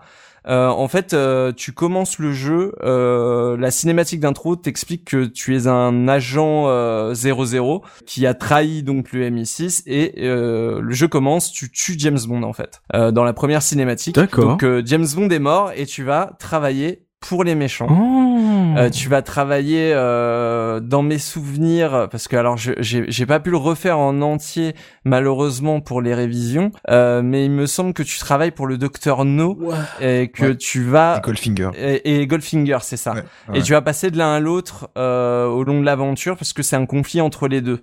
Euh, entre Goldfinger et Dr No et euh, donc tu as tous les méchants de James Bond qui sont réunis euh, Pussy Galore, euh, Scaramanga, euh, Hot Job, euh, Xenia Onotop de de GoldenEye. Vous avez dit top.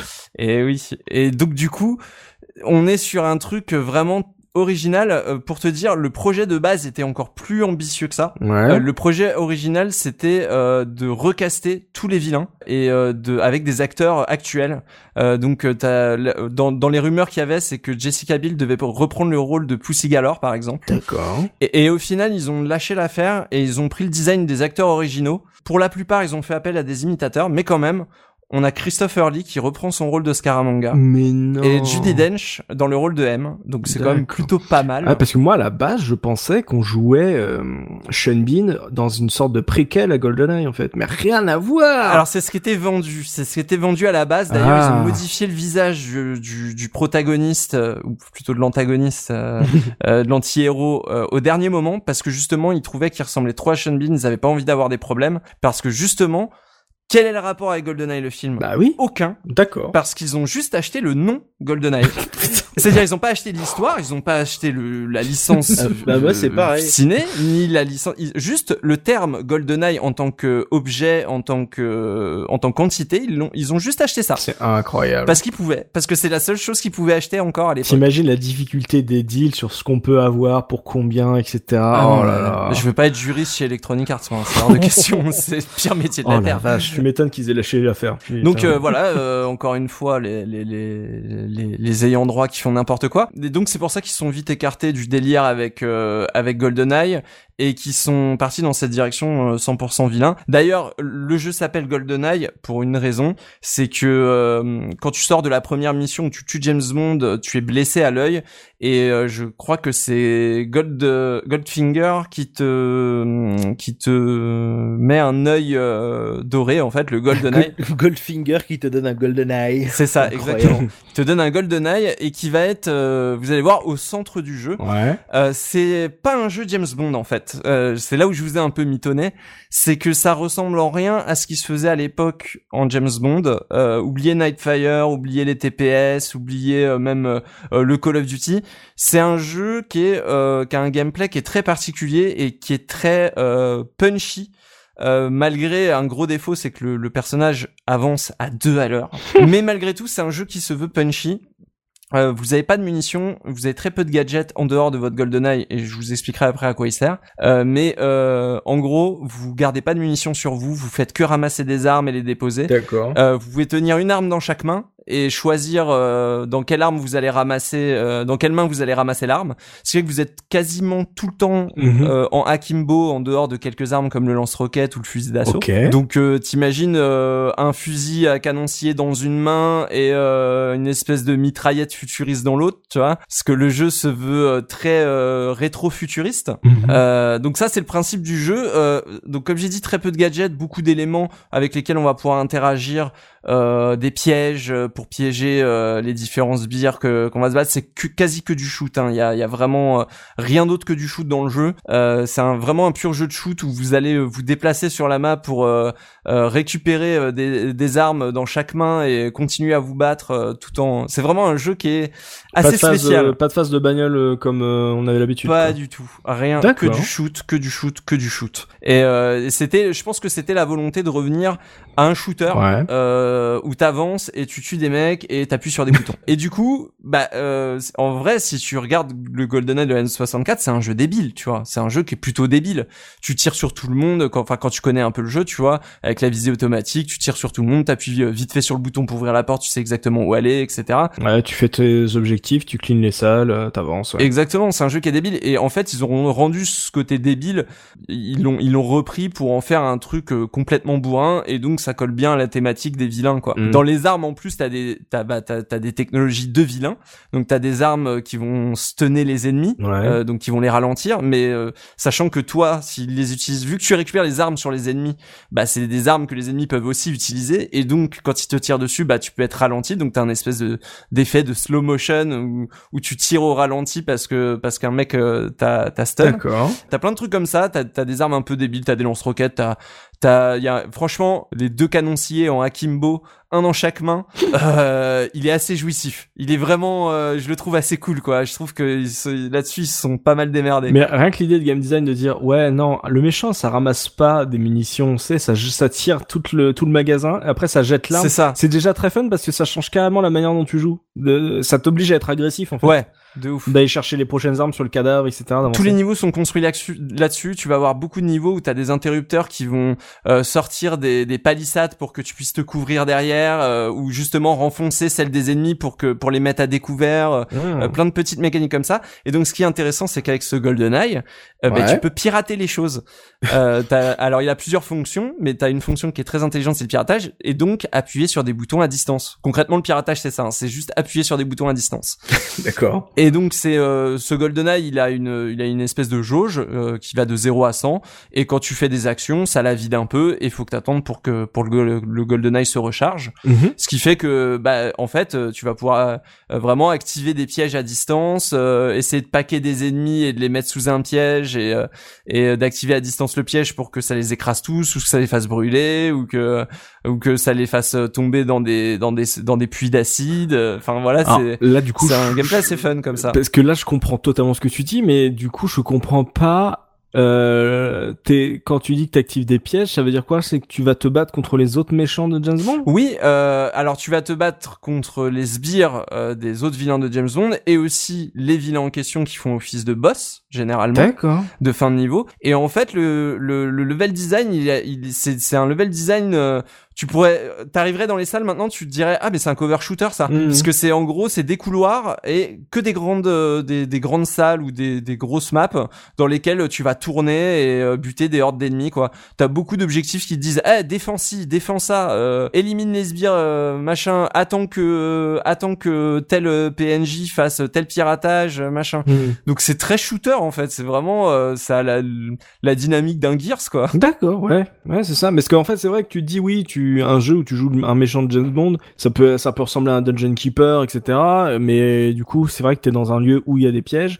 Mais en fait, ça, ça arrive à mixer ça avec un jeu de, un, un FPS très offensif. C'est ça, parce que souvent en fait tu vas investir les bases des, des, des villas en question. Ouais. Donc euh, tu vas dans la base de Moonraker, euh, tu vas, euh, enfin tu visites des, des lieux emblématiques quoi Mm. euh, de, de la série et tu vas dans le dans, dans la base de Blofeld et tout. Enfin tu vois ce, ce genre de bail et du D'accord. coup euh, bah, c'est des bases qui sont piégées donc tu peux retourner leurs pièges contre eux quoi. Mm. Et c'est euh, ça, je trouve que en fait leur leur, leur délire euh, tu pourrais penser ouais dans quoi ils sont partis Ouais. et en fait quand tu vois le jeu tu te dis ah mais c'est assez cohérent en fait c'est un, c'est un jeu qui est tout simple c'est pas un jeu qui est très long en plus euh, je crois qu'il doit y avoir 10 niveaux et tu, tu, tu roules dessus euh, ultra facilement Mhm. pas toujours le système d'objectifs euh, comme euh, comme à la GoldenEye où tu vas avoir des objectifs secondaires qui vont apparaître en fonction des, des niveaux de difficulté et euh, bah tu vois la visée automatique à la GoldenEye le fait que quand tu vises rien euh, ça tire direct sur les ennemis quoi Mhm. et bah ça, euh, c'est une fonction du GoldenEye.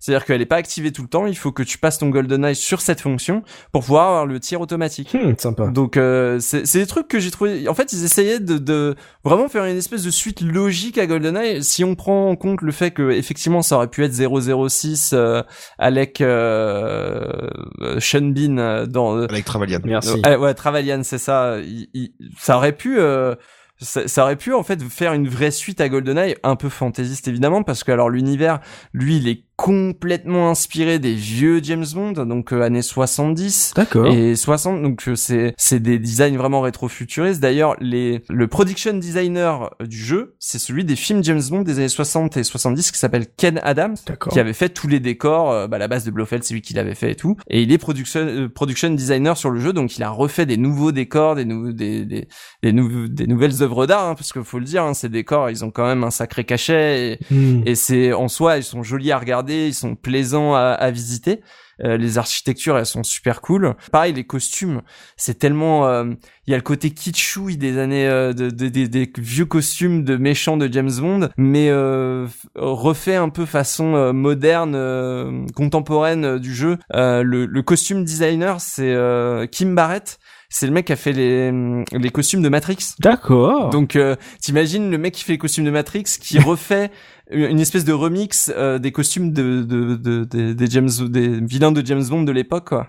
Mais ce qui est ouf, c'est que tu me racontes ça, et puis moi, je- tout ce que je vois, c'est la jaquette du jeu, et je me dis, mais la jaquette n'a rien à voir, enfin, ne vend absolument pas le jeu qu'il y a dedans. bah en fait si mais c'est dans le Non, bah, détail. elle- elle- si, elle, est- elle est, oui, voilà, elle est, elle est jolie. Moi, je, je la, je la trouve jolie tout cette fait, jaquette.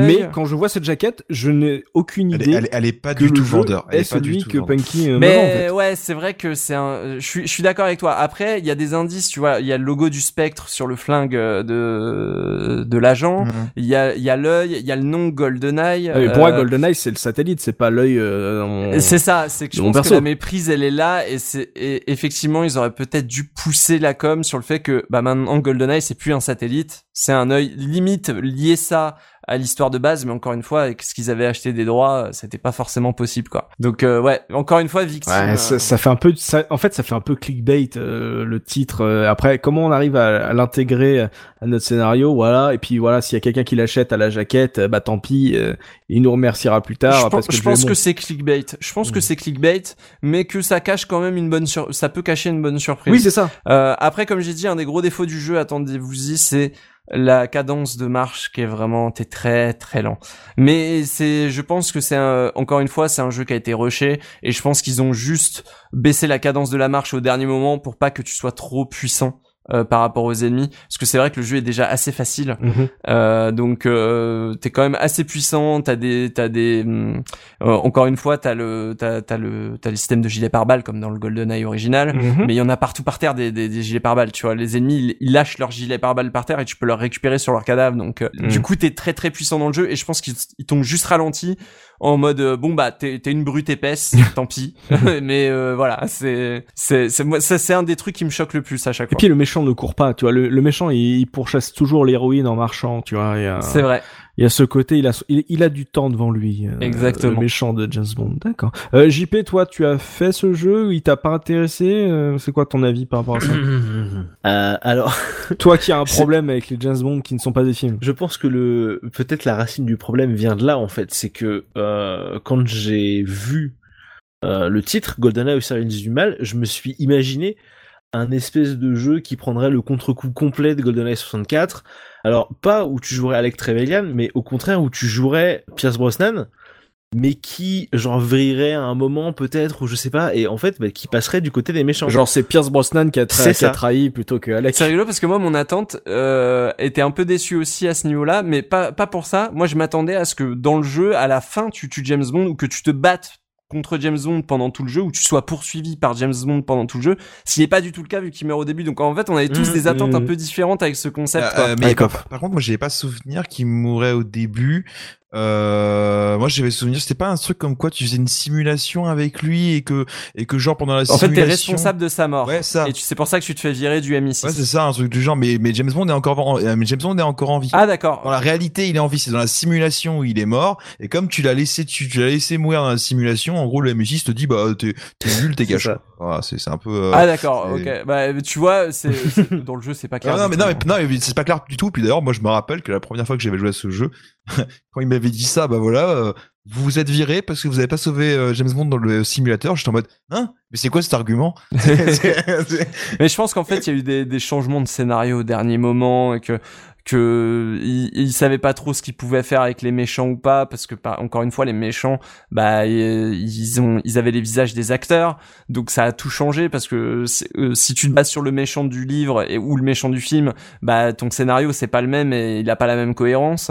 Donc euh, je pense que pareil développement de elle à mort euh, enfin le studio derrière euh, c'est euh, EA Los Angeles euh, qui donc euh, était le nom à l'époque euh, de ce qu'était ce qu'était euh, DreamWorks euh, donc euh, Medal of Honor euh, le premier Medal of Honor etc Donc ça faire des FPS. voilà, ils savent faire des FPS. Ils ont fait tous les Medal of Honor ensuite, après le premier, euh, ou quasi tous, euh, tous les plus gros, dont ceux qui étaient sortis sur GameCube, Xbox, euh, PS2. Ouais, ouais, c'était les, les Medal of Honor console, c'était ouais. Voilà. Mm. Donc euh, c'était quand même euh, encore une fois, c'est la c'est la complexité de la licence qui a qui a un peu tué le projet parce que vraiment euh, déjà de récupérer Christopher Lee, c'était cool. Mhm. Donc il y avait une vraie volonté de de, de rappeler à ces, ce qu'a ce qu'a fait 007 Legend après d'ailleurs hein, en ramenant Requin, en ramenant euh, euh, Dr No encore une fois, etc. Euh, je pense qu'ils auraient peut-être plus dû le vendre comme un, un jeu pour les fans de James Bond qui veulent étendre un lore euh, parce que pour le coup ce lore là il est vachement intéressant les, les, méchants de James Bond qui s'embrouillent entre eux et qui et qui se font exploser leur base enfin c'est génial quoi. Bah, en fait, le jeu ça rappelé Spectre au service du mal,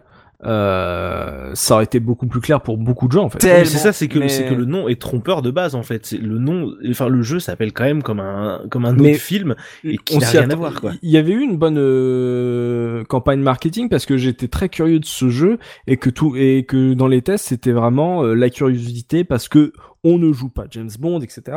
Et que je, je- il me semble que le jeu avait quand même des notes euh, assez bonnes parce que le, le jeu de tir était plaisant. Mais c'est vrai que dans une époque où EA sortait un James Bond tous les ans, forcément d'avoir ce truc qui en fait s'appelle GoldenEye mais il est pas vraiment tu joues pas James Bond etc euh, je sais que j'arrivais pas à me positionner savoir si ça avait l'air bien tu vois alors qu'aujourd'hui on te sortirait euh, trois trailers sur euh, sur YouTube tu regarderais quelques streams et tu saurais si t'as envie d'y jouer. Et en fait j'ai l'impression que c'est un super concept euh, du coup, en fait, je me dis, faut, c'est vraiment un des James Bond qu'il faudra que je relance euh, parmi ceux que j'ai jamais fait.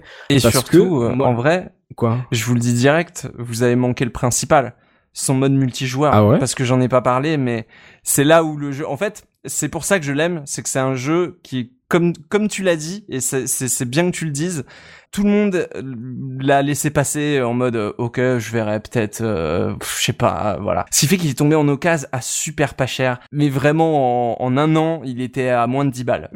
Et c'est un jeu qu'avec des potes, on s'est tous pris et on s'entraînait de notre côté et on se faisait du multi. Et le multi était génial parce qu'il y avait les bots donc ce qu'il y avait pas dans le GoldenEye 64 sur lequel nous on était resté. Mhm. Il y avait des armes, de- que les armes dont j'ai parlé, des méchants à slow motion, à machin, elles sont dans le multi et c'est tellement plus drôle à plusieurs de stun ton pote et ensuite de le ruiner au fusil à pompe. Mhm. Euh, les pièges dans les maps sont là.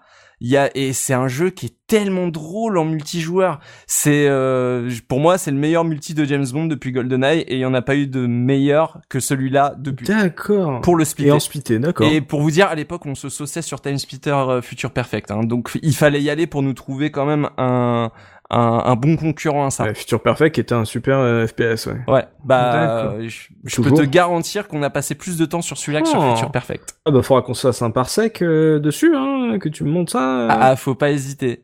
Une fois passé euh, le côté euh, lent, ouais. parce que c'est vrai que t'es un peu lent, D'accord. il y a de quoi s'amuser. Ah ouais, si, si, il a, en fait, il est, il a l'air séduisant ton jeu en fait. Euh, c'est qu'il est mal marketé, mais. Eh, tu peux activer ton GoldenEye pour voir tes ennemis, euh, tes, tes, tes copains à travers les murs et tout. Enfin, c'est, c'est, c'est terrible. C'est, faut, jouez-y, hein. franchement, testez-le. Euh, il faut réhabiliter ce multi parce qu'il est vraiment tellement bien. Tellement bien. J'en ai des super souvenirs. Donc, je l'aime, ce jeu. Ça a l'air bien fun. Raikov, toi, tu l'avais essayé à l'époque Ouais, je l'avais essayé. Euh, en fait, c'est un pote euh, justement avec qui je jouais sur Netfire notamment euh, qui m'avait prêté le jeu. Euh, donc moi, je je- je- un peu comme JP. J'ai vu Goodnight, j'ai fait. bah, c'est un lien avec le film, enfin avec le jeu. Enfin, c'est c'est un truc euh, ok, mais le le Mhm. le, tu sais, le petit titre en dessous au service d'image, je le comprenais pas, tu vois. Je me suis dit, bizarre, tu vois. Et en fait, bah, quand j'ai lancé le jeu, j'ai été un peu déçu au début. Ça m'a un peu euh, freiné. J'ai fait. ah, j'ai été déçu aussi, hein. Le solo, il est pas, il est pas. Non, non, mais ça c'est le côté de tu t'attends à jouer à un James Bond, donc tu t'attends à jouer James Bond. Hmm. Et en fait, tu vois justement le côté de James Bond qui, euh, qui du coup euh, meurt entre guillemets au début, euh, le côté que t'es viré, etc. et tout. Et je me dis ah ouais, mais non, mais moi je voulais jouer James Bond quoi. Enfin, T'as l'impression d'être écarté de, du, du, du- truc pour lequel t'es venu, j'avoue, c'est un peu, euh, c'est un peu frustrant. c'est un peu, c'est un peu ça en fait qui m'a un peu frustré au début. Donc en fait, je l'ai mis de côté. Ouais. Et c'est seulement euh, quelques semaines après, je me suis dit bon allez, il me l'a prêté, faut quand même que je le finisse ce jeu, tu vois.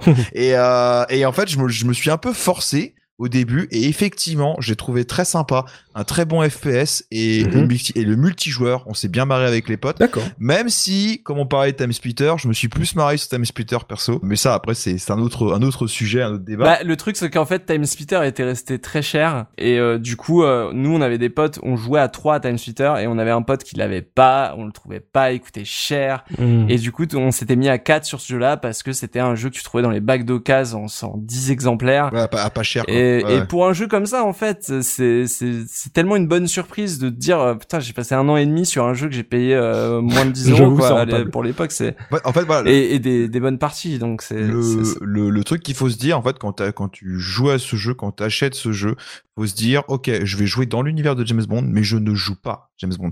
Et c'est ça en fait le problème c'est que je trouve que alors typiquement moi les publicités que t'as dit Punky au début euh, je les avais pas vues euh, à l'époque peut-être que j'étais trop jeune mais euh, mais c'est vrai que j'avais pas vu ces pubs là et donc du coup peut-être que le fait d'avoir vu ces pubs ça aurait pu me m'avertir, on va dire ça, me prévenir de dire bah attention, c'est un jeu de James, c'est un jeu dans l'univers James Bond, mais t'es pas James Bond, au contraire t'es un méchant, tu vois. Ah bah clairement parce que c'est vraiment qu'il y a eu un problème de communication. Parce que moi le fait qu'on qu'on ne jouait pas James Bond c'était très clair par rapport à ce que j'avais suivi. Mais le fait qu'on ait eu des attentes très différentes par rapport au jeu et euh, des a priori et euh, des des coups enfin des surprises ça montre que le jeu a eu euh, un problème à faire comprendre ce qu'il était. En Non, et fait. puis surtout, enfin, les films, excuse-moi, euh, Rykov, mais enfin, les films James Bond qui sont contemporains de ce jeu-là, c'est quand même des films où, euh, enfin, James Bond, à partir du moment où M n'a pas de nouvelles de lui toutes les cinq minutes, elle part du principe que c'est un traître et que, euh, oh là là, il faut lui couper ses communications, il faut lui couper tous ses accès et il arrive quand même à finir sa mission. Donc t'as un côté, ça, il aurait pu ne pas être méchant, mais il aurait pu y avoir un côté, genre il est désavoué par le MI6 et il doit euh, retrouver son, sa, enfin, son matricule, tu vois. Ah toi tu voulais vraiment jouer James Bond en mode Bah rogue, ouais, quoi. parce que bah, pour moi, euh, Bah, en même temps, le jeu en version originale s'appelle Rogue Eh ben Agent, donc euh, je peux comprendre c'est aussi. c'est hein. encore pire, c'est-à-dire que en fait, tout tout ce que le jeu te montre sans le mettre dans la console te pousse à croire que tu vas jouer James Bond. Mhm. Et bah le problème c'est que c'est bah, c'est pas le cas. Donc euh, c'est moi moi c'est clairement ça qui m'a mis un, un, un coup de froid à l'époque. C'était bah ça, ça me vend pas du tout ce que c'est en fait. C'est j'ai pas envie de l'acheter parce que si eux-mêmes ne sont pas capables de savoir ce qu'ils vendent, qu'est-ce que ça va être à l'intérieur Je, je suis 100% d'accord pour dire qu'il y a eu un rendez-vous manqué à ce niveau-là. C'est c'est clair et net. euh, La com, elle était pas claire. D'ailleurs, euh, comme je vous ai dit, euh, on voit l'Aston Martin dans les pubs, on voit l'hôtel, mais on ne voit jamais James Bond. C'est toujours insinué que James Bond est dans entre guillemets euh, dans le dans Dans le l'arrière-plan jeu, quoi. quoi. Mhm. Et c'est vrai que je peux comprendre qu'il y a, il y a eu un, il y y a eu un problème de compréhension. Et moi-même, euh, j'ai été déçu, comme je vous ai dit, euh, quand j'ai fait la solo la première fois, j'ai ressenti cette déception aussi. Mhm. Euh, malgré tout, c'est un bon jeu, tu Mhm. vois, donc euh, c'est donnez-lui sa chance, vraiment. Ouais, très clairement, je pense qu'il y a beaucoup d'auditeurs qui ont à peu près les mêmes sentiments que nous et qui ont certainement eu des souvenirs similaires à ce qu'on à ce qu'on a évoqué et ça fait voilà, du coup, ça fait partie des jeux. Euh, si vous savez pas quoi lancer sur votre émulateur ou que vous regardez les bacs d'occasion ou, ou les brocantes, c'est un jeu qui a l'air du en plus c'est ça le problème c'est qu'en plus il a le, le côté licence Electronic Arts donc tu dis c'est forcément des jeux qui se finissent en une après mais puis hop tu passes à autre chose donc euh, un peu oubliable. Et celui-là a tenté des trucs dans le gameplay. Tu vois ce que Nightfire n'a pas tenté celui-là le fait mais n'arrive pas à être assez clair pour euh, avoir été euh, euh, compréhensible à l'époque Euh, mais en gameplay ça a l'air vachement cool Même en termes de gameplay, il est dans une dimension totalement différente, donc je peux comprendre aussi qu'il y a des gens qui soient restés un peu de marbre devant le truc, en s'attendant à Mhm. des gadgets, des, des trucs comme ça, alors que c'est un jeu qui est extrêmement bourrin. quoi. ouais Bah, Tu vois, du coup, t'as peut-être une vie, vous avez peut-être une vision un peu plus globale de mon problème de, il y a un manque de constance extrême dans cette licence qui fait que t'as l'impression à chaque opus que tu joues à un rip-off bizarre, quoi. Ah oui, oui, non, c'est, je suis assez d'accord. C'est, c'est très perturbant. Malgré tout, le côté sombre, euh, et le côté euh, agent un peu désavoué et tout, j'y vois une espèce de prémisse de ce que- sera la saga Daniel Craig euh, au ciné derrière. Tu vois, quand, quand Daniel Craig est désavoué par le MI6 euh, dans les films, Mhm. euh, je, je sais plus c'est dans lequel exactement, j'ai pensé tout de suite à Rogue Agent et à au service du mal et, euh, et tout de suite dans ma tête ça fait Hum, qu'est-ce que c'est bon d'être méchant donc euh, ouais pour moi il a laissé une petite trace quand même de ce qu'aurait pu être un univers étendu de James Bond s'il avait été pris au sérieux à 100% et, et que tout le monde avait fait ce qu'il fallait pour que ce soit crédible Ok, donc ce jeu GoldenEye qui n'en avait finalement entre guillemets que le nom et qui euh, a proposé des choses originales pour un FPS euh, à son époque. Euh, du coup, euh, voilà, si vous ne l'avez jamais fait, que vous le regardiez euh, d'un œil un peu curieux, méfiant, bah euh, j'espère qu'en tout cas Punky vous a donné envie de, de vous y essayer. En termes de musique, qu'est-ce que ça vaut du coup, puisqu'il y a ce ce côté 70s rétro-futuriste, est-ce que ça se ressent également sur l'OST Punky? Alors euh, juste avant de parler de musique je, je souhaite juste dire qu'il y a une version DS aussi D'accord. euh, mais que je vais pas spécialement en parler parce que bah, si vous traînez sur YouTube vous allez forcément en entendre parler voilà d'accord. juste pour le Teasing. petit euh, petit teasing Ah, une tease. N'hésitez pas à vous abonner. Voilà, abonnez-vous. Vous avez l'argent. Alors pour les musiques, euh, encore une fois, du lourd. Euh, c'est Paul Oakenfold. Alors, Oh, puis, j'allais dire une dinguerie. C'est que cette fois-ci, ils ont eu la voix de Daniel Craig. euh, alors non, alors euh, oui c'est vrai quoi. Ah oui c'est vrai que je vous ai pas parlé, mais il y a une VF qui est excellente. Alors donc comme je vous ai dit en VO il y a juste Christopher Lee et Judy Dench qui reprennent leur rôle et le reste c'est des imitateurs. Je sais pas ce que ça vaut parce que je connais pas assez les voix originales euh, pour euh, pour comparer. Ouais. Par contre en VF ils ont essayé un max de reprendre les VF d'époque et quand c'était pas possible soit parce que le comédien est trop vieux ou décédé etc. Mhm. Euh, ils ont pris des voix de remplacement. C'est des bons doubleurs. J'ai pas euh, retenu de nom et c'est impossible de trouver la fiche VF du doublage de ce jeu. Euh, par contre, je sais que dedans, euh, je m'étais, en- enfin, j'avais, je m'étais surpris à me dire, ah tiens, il y a Philippe Pétieux dans ce jeu quand même, c'est cool. Hmm. Donc, Oh. euh, voilà, on est à, peu près à ce niveau-là de, de, de doublage VF. S'il y a Philippe Pétieux, généralement, c'est pas trop trop de la merde. Voilà, c'est que ils avaient, euh, ils avaient les moyens et qu'ils avaient euh, une bonne boîte derrière euh, qui avait été commanditée quoi. C'est ça. Surtout que Philippe Pétieux, il bossait beaucoup avec euh, IA à l'époque pour euh, les Simpsons, donc euh, je pense que Mhm. c'est à l'époque où IA avait des bons contacts avec ses studios de, de, de- localisation, etc. D'accord. Et donc pour la musique, c'est Paul Oakenfold. Euh, donc c'est assez lourd parce qu'en fait le mec il a fait la musique de Matrix Reloaded Reloaded et Révolution. Mais qu'est-ce qu'ils avaient avec Matrix? Voilà. Oui, euh, bah c'était ah, c'était l'époque. hein. Les- les- Tout ce qui sortait de Matrix c'était vendeur. hein. Les films ou les jeux? Non non, il a il a fait les les films Matrix Reloaded et Révolution. Donc euh, les les deux suites. Pas Hunter the Matrix. Non, non, Ni Pass of Neo. non, non, non, non. Ça c'est Bruno Bonnel. Il a fait les musiques tout seul pour économiser. Euh... il a ripé les MP3 tout seul. Euh, Paul Oakenfold, il a aussi fait les musiques pour James Bond, euh, notamment euh, Meurt un autre jour. Il avait remixé le thème de James Bond pour euh, Meurt un autre jour. Donc c'est plutôt un artiste un peu électro, plutôt DJ. Mhm. Il a fait les musiques de Collatéral et La mémoire dans la peau. euh, en film, hein, évidemment. Et Jason Bourne, on y revient. Voilà, on y revient. Énorme. Euh, et donc c'est très électro. Honnêtement, c'est vraiment une soundtrack EA, c'est-à-dire tu l'écoutes, on ne dit pas ce que c'est, ça pourrait très bien être James Bond, mais ça pourrait très bien être Need for Speed en fait, hein, euh, y a pas de problème. c'est de l'électro euh, qui fait du du du du C'est pas, c'est, c'est pas Voilà. partout, mais euh, en jeu, ça fait curieusement extrêmement bien le taf, quoi. Exactement. Euh, c'est c'est plutôt pas mal. Il y a un peu de guitare électrique parce qu'on est quand même chez les vilains, donc c'est quand même rock'n'roll. mais euh, et, et, et des petites percus un peu euh, un peu tribales euh, pour dire que quand même on est sur un on, on est sur un mec euh, qui se déplace à deux à l'heure, donc c'est une brute épaisse. euh, Ça fait des gros boom boom quand euh, quand il arrive. et euh, et voilà. euh, donc euh, par contre j'ai choisi par contre la la la musique euh, de générique parce qu'il y a eu un petit générique qui n'est pas un, un générique de James Bond, donc qui n'est pas au début euh, mais qui est à la fin et qui est un générique chanté Oh. par et alors là, vous allez rigoler. Natasha Bedingfield. Est-ce que ça vous parle, Natasha Bedingfield Absolument pas. C'est un pseudo Non, ou... non, c'est un, c'est son vrai nom d'artiste. C'est une chanteuse qui chantait dans les années 2000 euh, Pocket Full of Sunshine. Est-ce que ça vous parle. Ah oui. C'est elle qui chantait ce truc. Désolé pour l'interprétation. Désolé, Natasha, tu chantes beaucoup mieux que ça. Pardon. Ça me parle, c'est bon.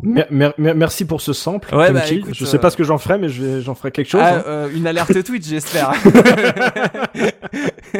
Euh, et donc elle a interprété, elle avait euh, sur son album un titre euh, qui s'appelait euh, If You're Gonna Jump, euh, qui euh, dans les paroles vous allez entendre vante le fait d'être un peu un peu méchante, un peu du côté vilain de la force quoi. Euh, qu'est-ce que c'est que- toujours dans l'esprit qu'est-ce que c'est bon d'être méchant. Mhm. Et du coup ils ont remixé cette chanson. Donc c'est Paul Oakenfold lui-même qui a remixé la chanson pour le jeu. D'accord. Et donc c'est un remix de, de, le If You're Gonna Jump de l'album de Natasha Bedingfeld et je crois qu'elle en a fait qu'un donc euh, vous aurez pas de mal à le trouver. D'accord, bah curiosité dans la chanson, tout euh, tout comme la curiosité du jeu finalement. Donc euh, un jeu particulier qui euh, a eu du mal à faire comprendre ce qu'il était, mais en tout cas, euh, Punky nous a donné envie un peu de nous y essayer parce qu'il y a eu, il y a l'air d'avoir un concept assez sympa. Donc on s'écoute cette musique incroyable et on se, se retrouve tout de suite après pour le dernier jeu de notre sélection. À tout de suite.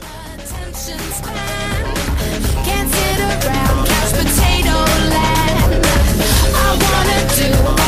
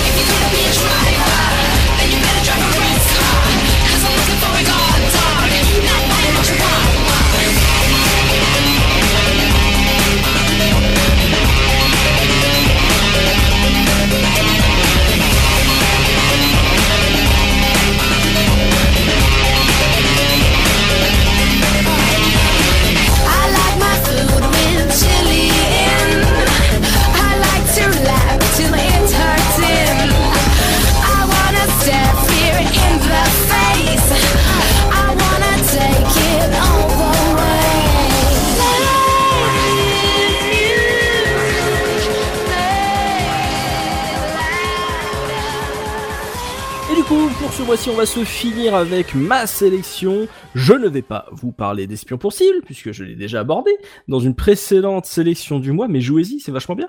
Euh, mais on va pourtant rester euh, dans l'ère des James Bond 128 bits d'Electronic Arts, puisqu'on va parler de bons baisers de Russie, messieurs. Qu'est-ce que j'aime ce jeu. Et ben tu sais quoi, moi aussi, et j'ai mis du temps à, me- à- à le faire parce que, euh, a priori, euh, et aussi euh, parce que les tests n'étaient pas de ouf. Euh, donc jeu édité par Electronic Arts, euh, développé par Ed Wood, qui s'était chargé d'espions pour cible, et, qu'on- et que vous connaissez évidemment sous le nom de Visceral Games, hein, bien sûr. hein, c'est Dead Space, euh, Le Parrain, Dance Inferno. Euh, bon, voilà, c'est des, c'est un développeur qui n'avait vraiment plus rien à prouver. En plus, ils ont fait euh, Le Retour du Roi, qui est un très bon beat'em up. Ah ouais. Euh, c'est un jeu sorti en 2005 sur PS2, Xbox et GameCube, qui a aussi une version PSP que je n'ai jamais vu tourner, qui a été développée par Rebellion. Donc c'était vraiment euh, le euh, cinquième jeu, je crois, euh, de l'ère euh, IL. Il y a eu Espion pour cible, il y a eu le Nightfire de Raikoff, ensuite il y a eu Key to Double, il y a eu Ton euh, au service du mal, Punky. Oui. Et ils avaient euh, d'un seul coup, comme c'est pas, euh, en fait, si j'ai découvert pourquoi euh, lancer cette adaptation d'un vieux Sean Connery euh, qui était son deuxième film après euh, le Docteur No. Donc euh, d'un seul coup, on, on retourne dans les années 60. Ça faisait trop bizarre les jaquettes de Bon Baiser de Russie dans les dans les magasins. J'ai, j'ai- moi j'ai cette image de cette jaquette dans le magasin game où Mm. tu fais what? Mm. pardon et ça m'avait fait pareil avec The La- Warriors. La, jaquette aussi. rouge là, tu Oui. là tu fais attends mais ça je l'ai en VHS. Mm. Tu vois c'était vraiment euh, ouais c'était trop bizarre. En quelle année on j'ai est Vraiment cette image. Ouais, alors, le, le- enfin le poster de toute façon est, est incroyable et sur une boîte de jeu, ça ça rend extrêmement bien, euh, mais ça sort totalement de ce, ce video game universe qui nous avait qui, qui nous avait pondu euh, depuis Espion pour Steam, ça, ça faisait bizarre. Et j'ai appris en fait que à ce moment-là,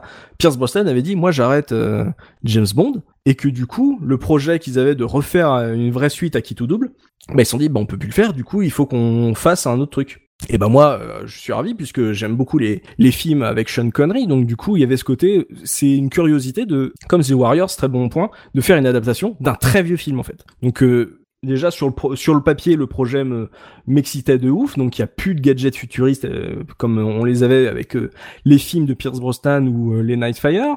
On retourne dans les années 60, donc avec un style qui est évidemment beaucoup plus old school, que ça soit dans les décors, dans les costumes, dans les même dans les flingues euh, utilisés. Donc euh, tu te dis voilà, c'est original de, de faire un- une une adaptation d'un très vieux d'un très vieux film, mais on est toujours sur un je tire à la troisième personne, comme l'était Key to Double l'année précédente, qui était toujours euh, développé par Runwood et qui a très bonne presse. Je l'ai jamais fait, mais il a très bonne presse.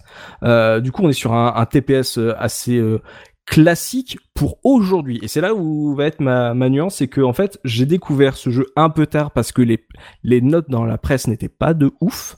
Et en fait, quand je me suis quand je m'y suis mis, je me suis dit mais ce jeu avait tout compris à ce que seraient les TPS modernes en fait de l'ère PS3 euh, PS3 360. Et du coup, je l'ai je l'ai découvert avec énormément de plaisir en me disant si je l'avais fait à l'époque, j'aurais ça aurait été probablement euh, mon jeu James Bond préféré euh, de de cette ère 128 bits. Donc on est sur les mêmes bases de jeu que euh, Key to Double. Bon, Key to Double, on n'en a pas parlé, donc je vais vous faire un, un brief résumé de ce que ça propose par rapport au Nightfire de, de Raikov. Donc c'est un jeu avec du lock, euh, comme c'est plus un, un- un jeu de tir à proprement parler, on a un lock euh, assez basique sur les ennemis qui va englober le, le personnage, enfin l'adversaire, mais on peut viser de manière plus précise, histoire un peu moi je l'avais eu en 2005 je crois sur le jeu 24 heures chrono, qui avait aussi un truc un peu comme ça. T'as ça dans True Crime 1 aussi. Ah oui. Et 2. Oui voilà, ça c'était un peu la norme de l'époque, c'est une Ouais. jauge c'est le côté siphon filter. Hein. C'est peut-être un peu siphon filter. siphon filtré. Voilà. Je pense que c'est ça. Hein. C'est vraiment le TPS à la siphon filter en fait. Bah en fait, Siphon Filter avait ce côté, on passe en vue première personne si tu veux jouer précisément, alors que là, on reste au même mode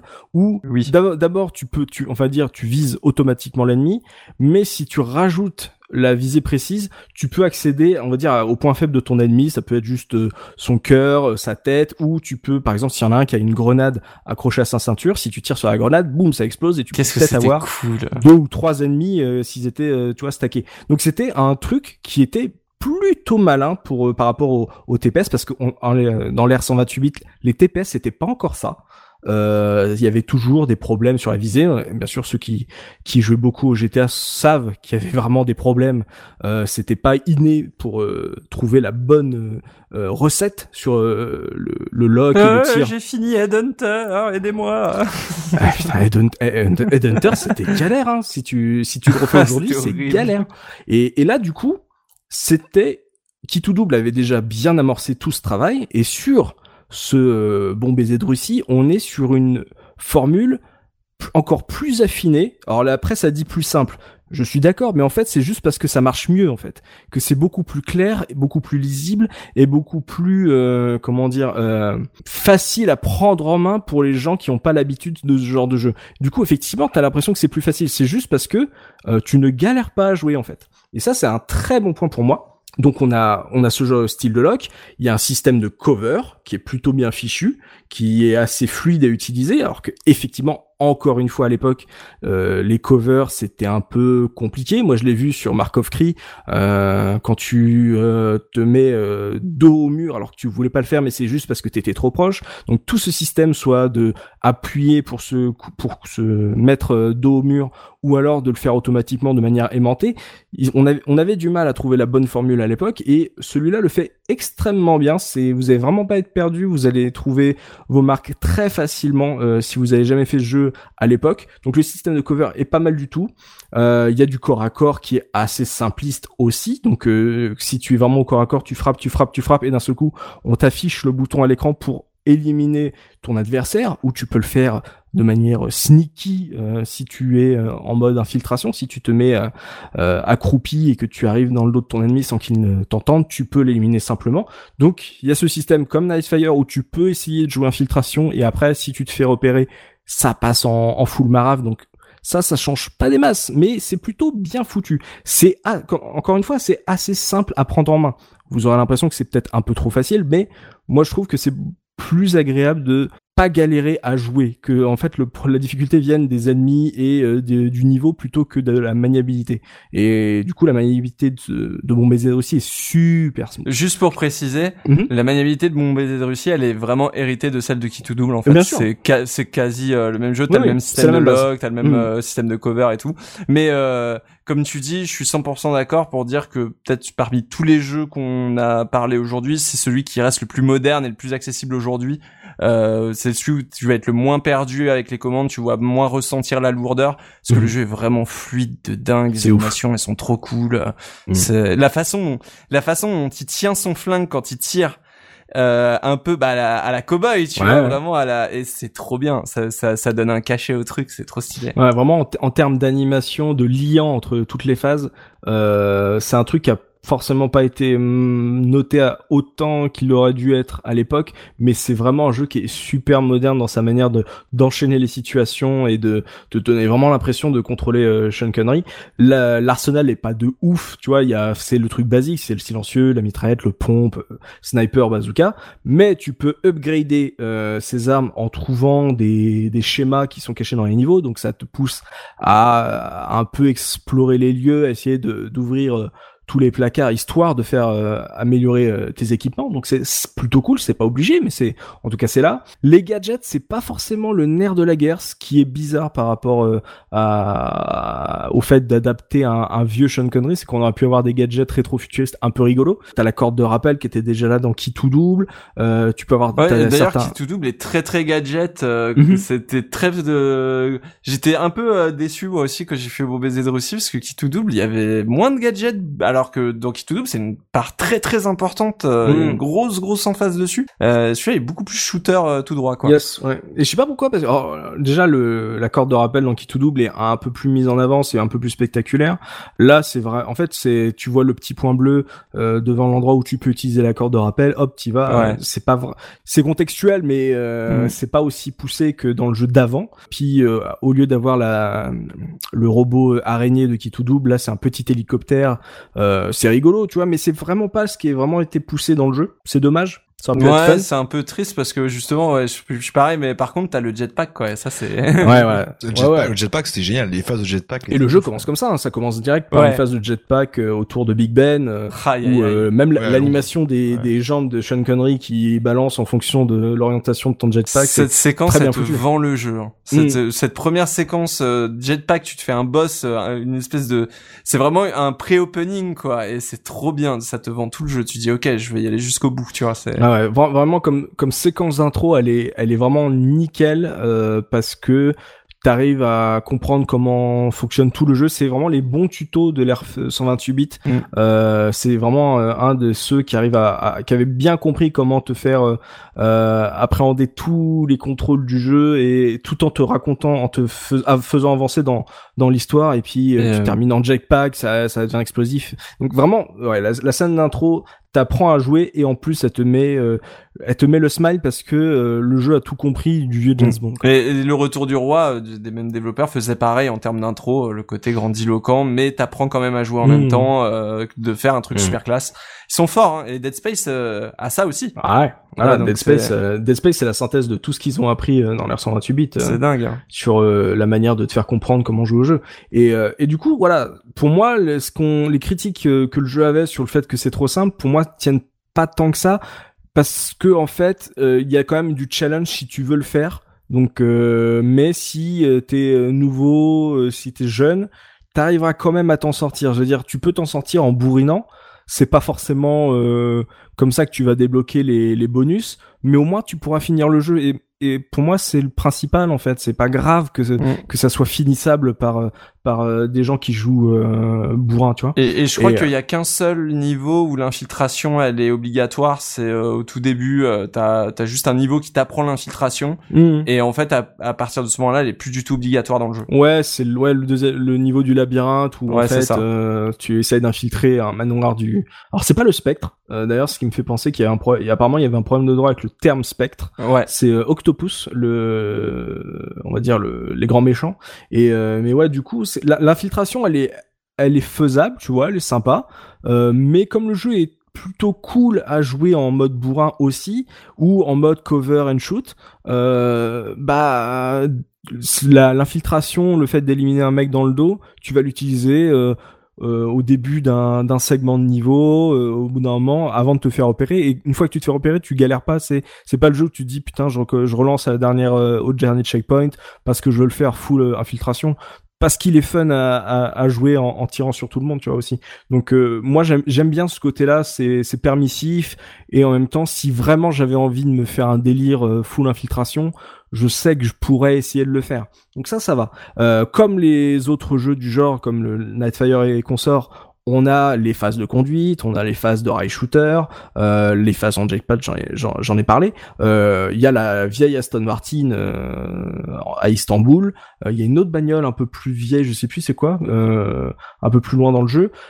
Les phases de rail shooter, euh, oui, c'est sympa, mais c'est en fait C'est pas les plus fun, quoi. Ouais, en fait, c'est- c'est peut-être ça le seul regret que j'aurais sur le jeu, c'est que ils ont fait la, la même formule que ce qui avait marché dans Nightfire, dans Key to Double ou, ou Espion pour cible, mais en fait, quand t'adaptes un vieux James Bond, c'était peut-être des séquences qu'on aurait pu remplacer par autre chose en fait, des trucs peut-être un peu plus point and entre guillemets click, genre jeu d'aventure à la Broken Sword 3D euh, avec un peu plus ce, ce côté espionnage euh, parce que tu sais il y a des dans les dans les euh, dans les items tu peux avoir euh, des déguisements on va dire enfin des des fringues et il y a toute une phase où tu dois infiltrer une ambassade je crois c'est une ambassade une ambassade russe habillée en soldat russe Mm.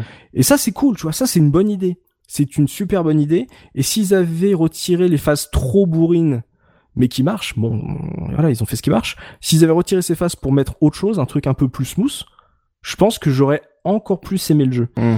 Mais euh, le jeu en soi, tu vois, il a, il a, il a la formule des, des James Bond EA, ça marche bien. C'est juste dommage que on profite pas trop de de l'ère euh, 70 euh, 70 voilà 60s. C'est après euh, Donc ça c'est juste un point. tout le reste euh, a tellement le cachet de ça que ça moi j'ai pas trouvé que ça se ressentait, tu vois. Enfin Je- J'essaie de chipoter. Non, ouais ouais, après c'est vrai que alors moi je l'ai découvert en version PSP. D'accord. Donc euh, donc euh, je l'ai fini sur GameCube, c'est-à-dire parce que la version que PSP c'est pas possible, j'aime beaucoup Rebellion mais là c'est Ah ouais? Rebellion, euh, ça peut être un très bon studio quand tu leur laisses du temps, mais si tu leur laisses rien de temps, euh, le jeu il tourne, hein, mais c'est juste que pff, la caméra, c'est comme tous les jeux PSP, la caméra quoi, c'est juste insupportable. Ah oui. C'est vrai que c'est un jeu que t'as besoin d'un deuxième stick et, et ils ont pas trouvé de palliatif à ça, donc euh, et je pense que tu leur tu aurais laissé du temps comme ils ont fait sur Battlefront, Rebellion, ça aurait pu marcher, ils auraient pu trouver quelque chose qui marche bien. Mhm. Mais là, euh, ils ont dû faire le portage euh, dans la foulée, donc à mon avis, c'est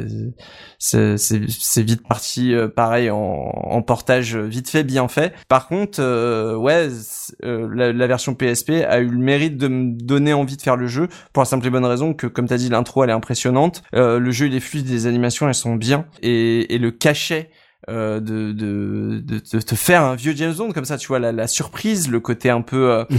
euh, waouh. euh, moi, je me souviens que ça m'avait fait un choc de me dire euh, les flingues, c'est pas les mêmes, euh, les le, même la fa- les dialogues, tu vois, dans les dialogues, il y a un côté old school, quoi. Il y a un côté Mhm. le rythme est pas pareil, tu vois. Ouais, les ouais. poursuites de voitures, elles sont beaucoup plus, euh, elles sont beaucoup plus. euh, Lente, c'est moins explosif. Ouais. Et tu vois, c'est toute la différence avec ton au service du mal, c'est que tout de suite, instantanément, Mm. tu sais ce que le jeu va te proposer. En fait, quand tu vois la, la fiche, tu fais d'accord. Donc on fait une adaptation d'un vieux d'un vieux film. Ok. Mm. Je sais que j'aurais j'aurais pas 1000 gadgets. j'aurais- Je sais que j'aurais pas de MP5. Je sais que j'aurais des vieilles bagnoles. J'aurais un, un look euh, rétro.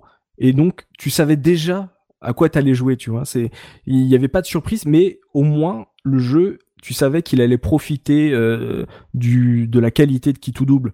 Euh, du coup, tu savais que t'allais avoir un bon jeu, mais en plus avec une esthétique originale euh, qui te parlait instantanément. Tu vois un test, tu sais que t'as envie d'y jouer ou Et puis pas. pour le coup, il avait vraiment son identité propre en faisant euh, ce côté un peu, euh, comme tu dis, le vieux James Bond, les vieilles espions, etc. Et tout. Mhm. Et c'est vrai que c'était bien. Et ça, d'ailleurs, je trouve que c'est dommage que après Bon BC de Russie, bah, qu'ils ont pas euh, C'est Euh, tellement dommage. continué ouais. d'en relancer, tu vois. Ah bah. Parce qu'effectivement, euh, ils se sont, ils se sont arrêtés en mode, ah bah en fait, en fait, on avait le sentiment de, bon bah vous avez aimé euh, qui tout double, bah écoutez, maintenant on va vous refaire tous les James Bond, donc on va recommencer par BC de Russie et on va tous les faire, on va tout le monde s'attendait Ah, à ça. ils auraient bah, fait un Moonraker comme mode- ça ou des trucs comme ça. Mais Ah, ça, mais ça aurait été, mais ça aurait été ouf. quoi. Et t'imagines tous les, ça imprime la des billets. qu'il y a à ça faire? imprime des billets. Bah, en, en vrai, ils l'ont presque un peu fait parce que je t'écoute euh, parler du jeu, je me dis, c'est fou, ça me rappelle un autre jeu. Le parrain? Et en fait, bah, un an plus tard, le même studio de développement et le même éditeur sort l'adaptation du parrain. Non, mais-. Ouais, c'est, c'est ouf. Et du coup, ça me fait penser à Puis ça. petit trivia que j'avais placé pour la fin, mais à la fin du jeu,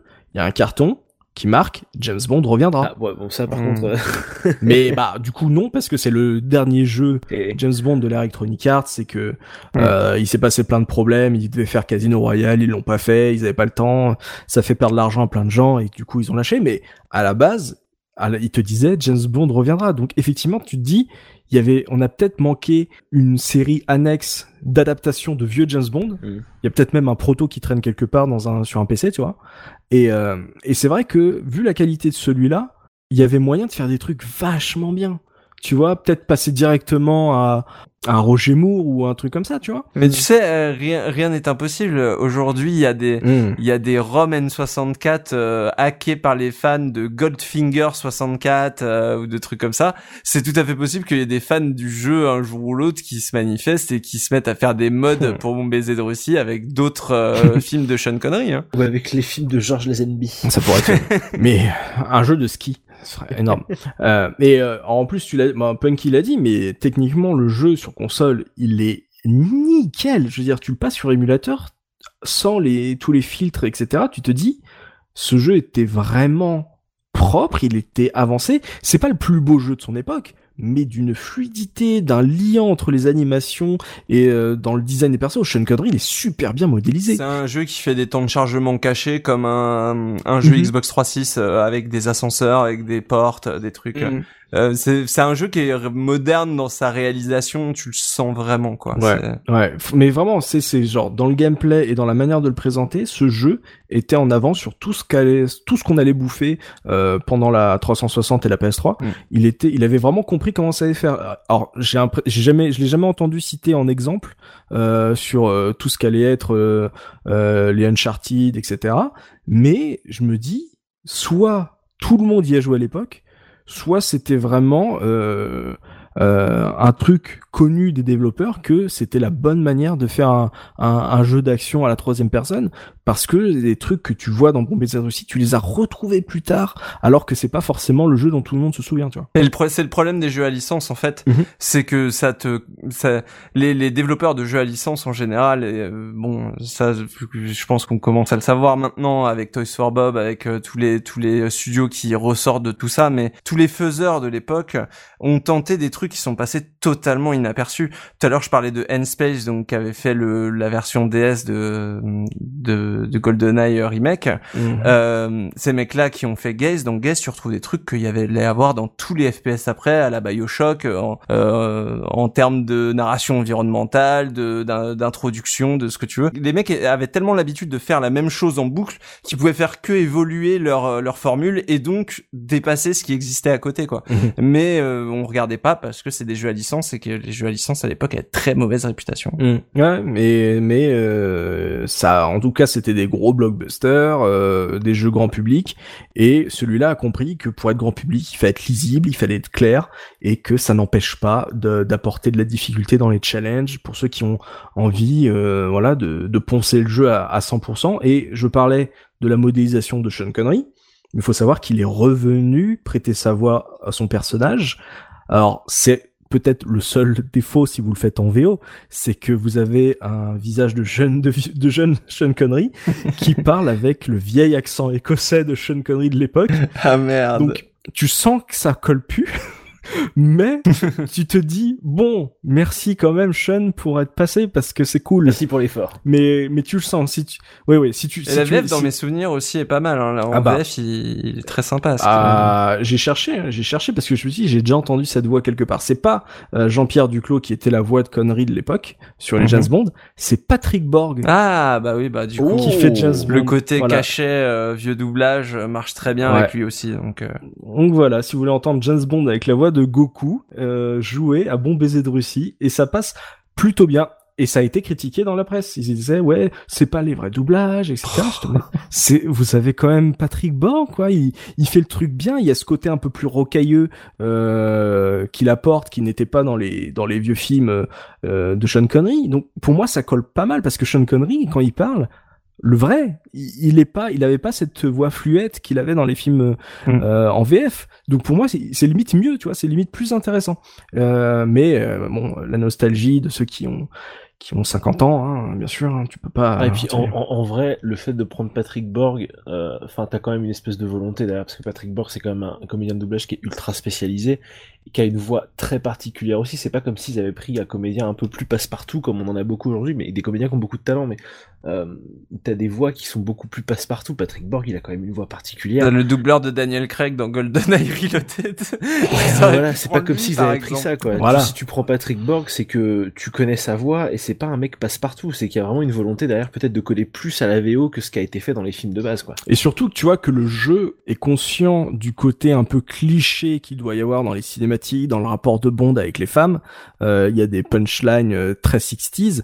Et du coup, le fait d'avoir ce, ce comédien spécialisé dans la punchline bien bien cliché des, des animés euh, de l'époque, bah ça, en fait, ça fonctionne, tu vois. Tu, c'est pour ça que, en fait, quand j'ai écouté euh, la- le jeu, quand j'écoutais le jeu, je disais, j'ai pas reconnu euh, Goku tout de suite. J'étais en mode, j'ai déjà entendu ce gars-là et j'étais en- et je me demandais, mais mais d'où ça sort? Parce que c'est tellement bien intégré que j'étais pas en train de dire oh c'est Goku qui parle c'est Goku non c'est- j'étais pas comme ça et, et du coup je trouve qu'elle est qu'elle a beaucoup plus de mérite que ce qu'on en a dit à l'époque euh, Bah, ils, ils, ils- ils avaient mis, ils avaient mis le paquet, hein, les mecs, hein, mais. mais même, oui, le, même le son, il est un peu traité pour faire vieillot. euh, C'est, il y a, il y a un vrai soin. Par contre, j'ai toujours une vraie question et je reviens à cette image que je disais du jeu au milieu de, au milieu du, du, du magasin Score Game, euh, qui, qui, qui a l'air d'avoir rien à foutre. Là, c'était quoi la cible?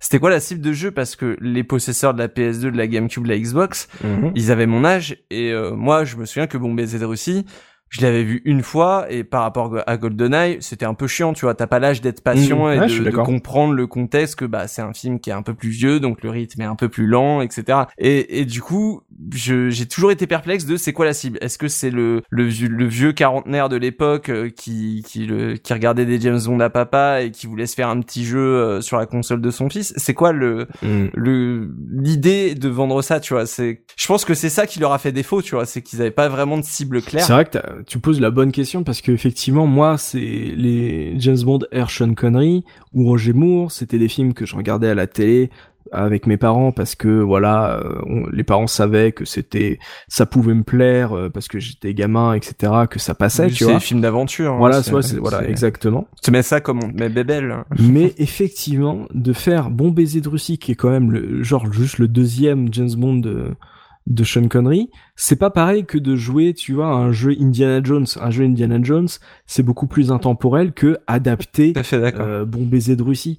Euh, donc effectivement, je sais, j'ai pas du tout, euh, je me suis jamais posé la question, mais c'est vrai que tu poses une grosse colle là-dessus. Peut-être que Sean Connery avait cette aura, même à l'époque, même chez les un peu plus jeunes, genre, je connais pas le film, mais je sais que Sean Connery, il est aimé par mon papa, peut-être, tu vois. oui Sean Connery tu l'as vu dans Rock euh, tu l'as vu dans des films des années 90 Mm. tu l'as vu dans Indiana Jones tu sais qui ça ouais, Mm. ouais, je vois ce que- ouais, je comprends le choix de Sean Connery euh, peut-être euh, peut-être euh, je comptais jouer là-dessus Ouais, et puis et puis et puis enfin c'est c'est connu dans la culture quand même que bah Sean Connery c'est le Mm. James Bond, tu vois. Enfin c'est c'est malheureusement enfin les gens pourront dire ouais mais Pierce Brosnan est mieux machin. Bah non, bah Sean Connery c'est James Bond quoi. Enfin Ah c'est bah, c'est- non, ou là, tu- là, les commentaires de ce, de ce podcast vont être. euh, Non, tu demandes, tu, tu, Ouais, tu, voilà, tu demanderas bah, à Patrick Helio, il te dirait Roger Moore forever. Bah, il y a beaucoup Roger Moore aussi, tu vois, c'est ça le truc. Après, t'as peut-être aussi ce côté, Mm. euh, deux ou enfin quelques années plus tôt, t'as eu euh, No One Lives Forever qui se passe dans les années 60, t'as un gros succès, des grosses inspirations Austin Powers, James Bond, ils se sont peut-être dit aussi, euh,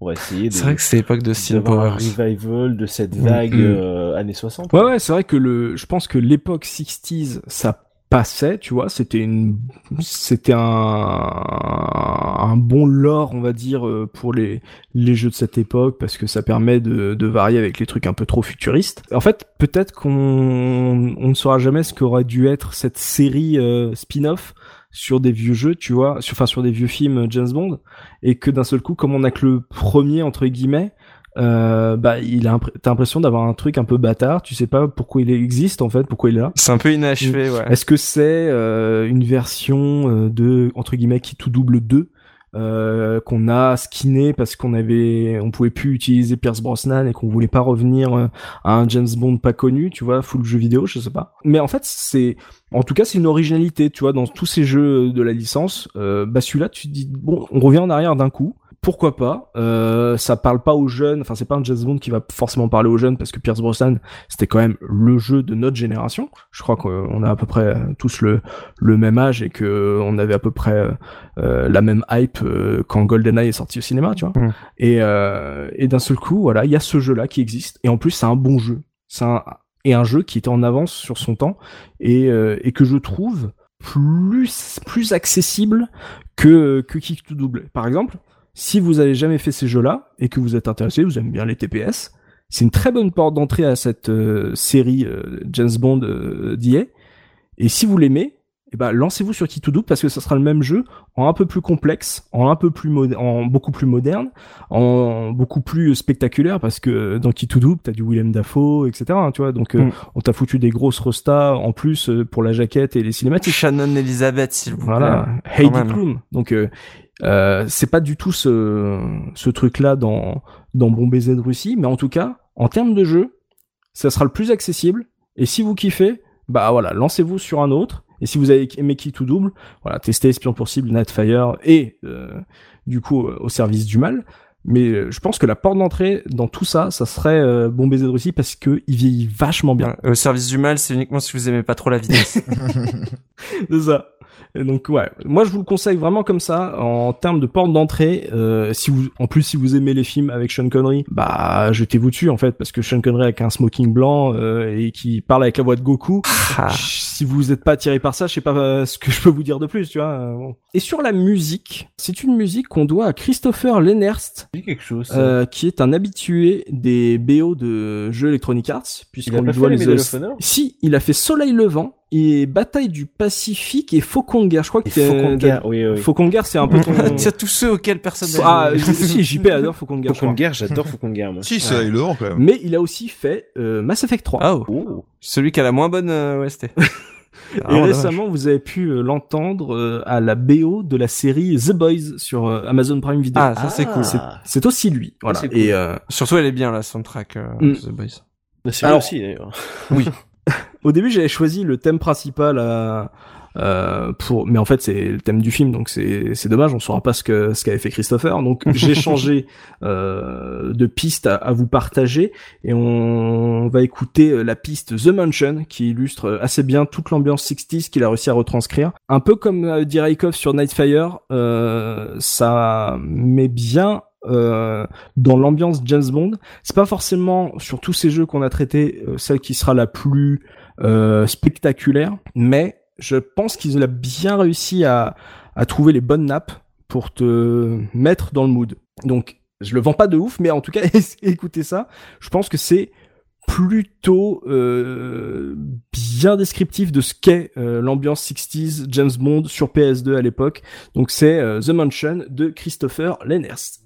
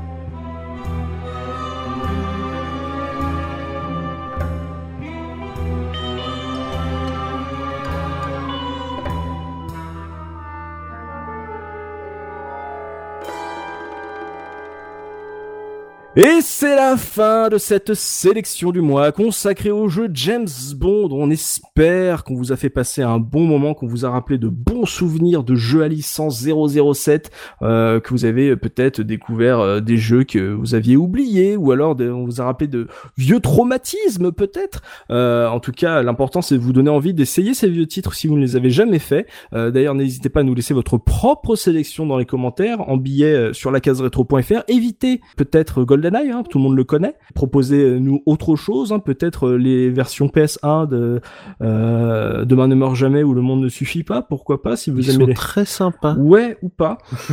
Moi je les aime bien. C'était jeux Eurocom en plus. si, ça va. Le, le monde ne suffit, le monde ne suffit pas, j'avais pas aimé. Par contre, Ouais, dans jamais, ouais. ça va. Le monde ne suffit pas, ouais, elle est pas top. Mais c'est vrai que Demain ne meurt jamais bien. Le TPS, là, le premier TPS était très très cool. Ouais, ouais, ouais, très sympa. Il est Un trop peu- court, mais il est cool. Un peu des niveaux sombres, un peu bizarres des fois, mais ça. D'accord, ouais, parce que j'ai rejoué récemment et j'ai fait ah ça vieillit de ouf. Ah bah, c'est de la PS1. hein. ouais, Le, le mec nous parle de Medal of Honor qui se joue à la croix, qui est complètement baisé dans son gameplay, et il se plaint que, que les jeux de James Bond PS1 ont vieilli, quoi. En plus, c'est le moteur de Medal of. Honor, littéralement. Donc, euh, Mais ça Euh, marche. Mais Medal of Honor a beaucoup mieux vieilli que. Oui. Oui. Ah, c'est un débat pour un autre podcast.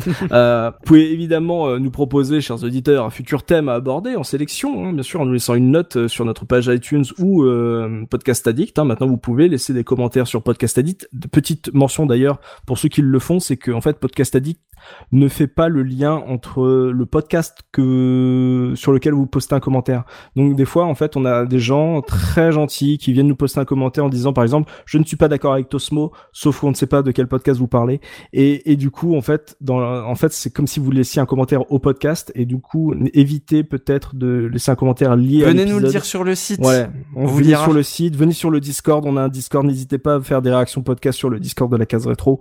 Les liens sont sur le site, n'hésitez pas, c'est très bien fait. Mais en tout cas, n'hésitez pas à proposer euh, des thèmes, euh, des futurs thèmes à, à aborder euh, pour les prochains podcasts. Et même si sur, je parlais du Discord, euh, vous pouvez vous candidater hein, pour euh, participer à une sélection du mois. D'ailleurs, c'est ce qu'Arekoff avait fait l'année dernière. Mais oui. Et, puis, et puis on l'a bien aimé. On s'est dit tiens, euh, si tu voulais revenir, euh, voilà, en tant que chroniqueur, euh, bosser un petit peu, euh, voilà. Donc euh, Et puis du coup, voilà quoi. Bravo Raikoff. Voilà. Pour ton premier pod. Bravo. Rikoff. Voilà, n'hésitez pas, vous, avez- vous pouvez lancer une candidature comme ça juste pour participer et on sait jamais peut-être rejoindre l'équipe. Calmez-vous. Sous réserve de payer la cotisation mensuelle de 89,84 Voilà, merci JP, merci Punky et bravo Raykoff pour ta première. Comment ça s'est passé Raykoff On en profite. Bon, écoute, très bien. Je parle de Nightfire, donc ça ne peut que aller. Ah, peut-être la prochaine fois parleras-tu d'un bon jeu? Oh, Oh, oh, oh Meilleur question possible, pardon. oh, on va se battre. Non mais Allez, ça on va comme jeu totem Nightfire, c'est cool. Ouais, c'est ça. Tu vois, tu- ton premier jeu sera toujours Nightfire. À jamais. Il restera aggravé dans mon cœur. Voilà, envoyez plein de bisous à Ekov pour sa première, ça compte beaucoup quand on se lance dans le podcast, euh, de se sentir soutenu quand on est un petit nouveau dans une grande équipe, c'est toujours cool de voilà d'avoir euh, le soutien de la communauté, donc n'hésitez pas à envoyer plein de bisous euh, à Ekov pour sa première. Nous on se donne rendez-vous le mois prochain pour une nouvelle section, de nouveaux thèmes évidemment. C'était la case rétro, à la prochaine, salut salut, Salut. Salut. bisous.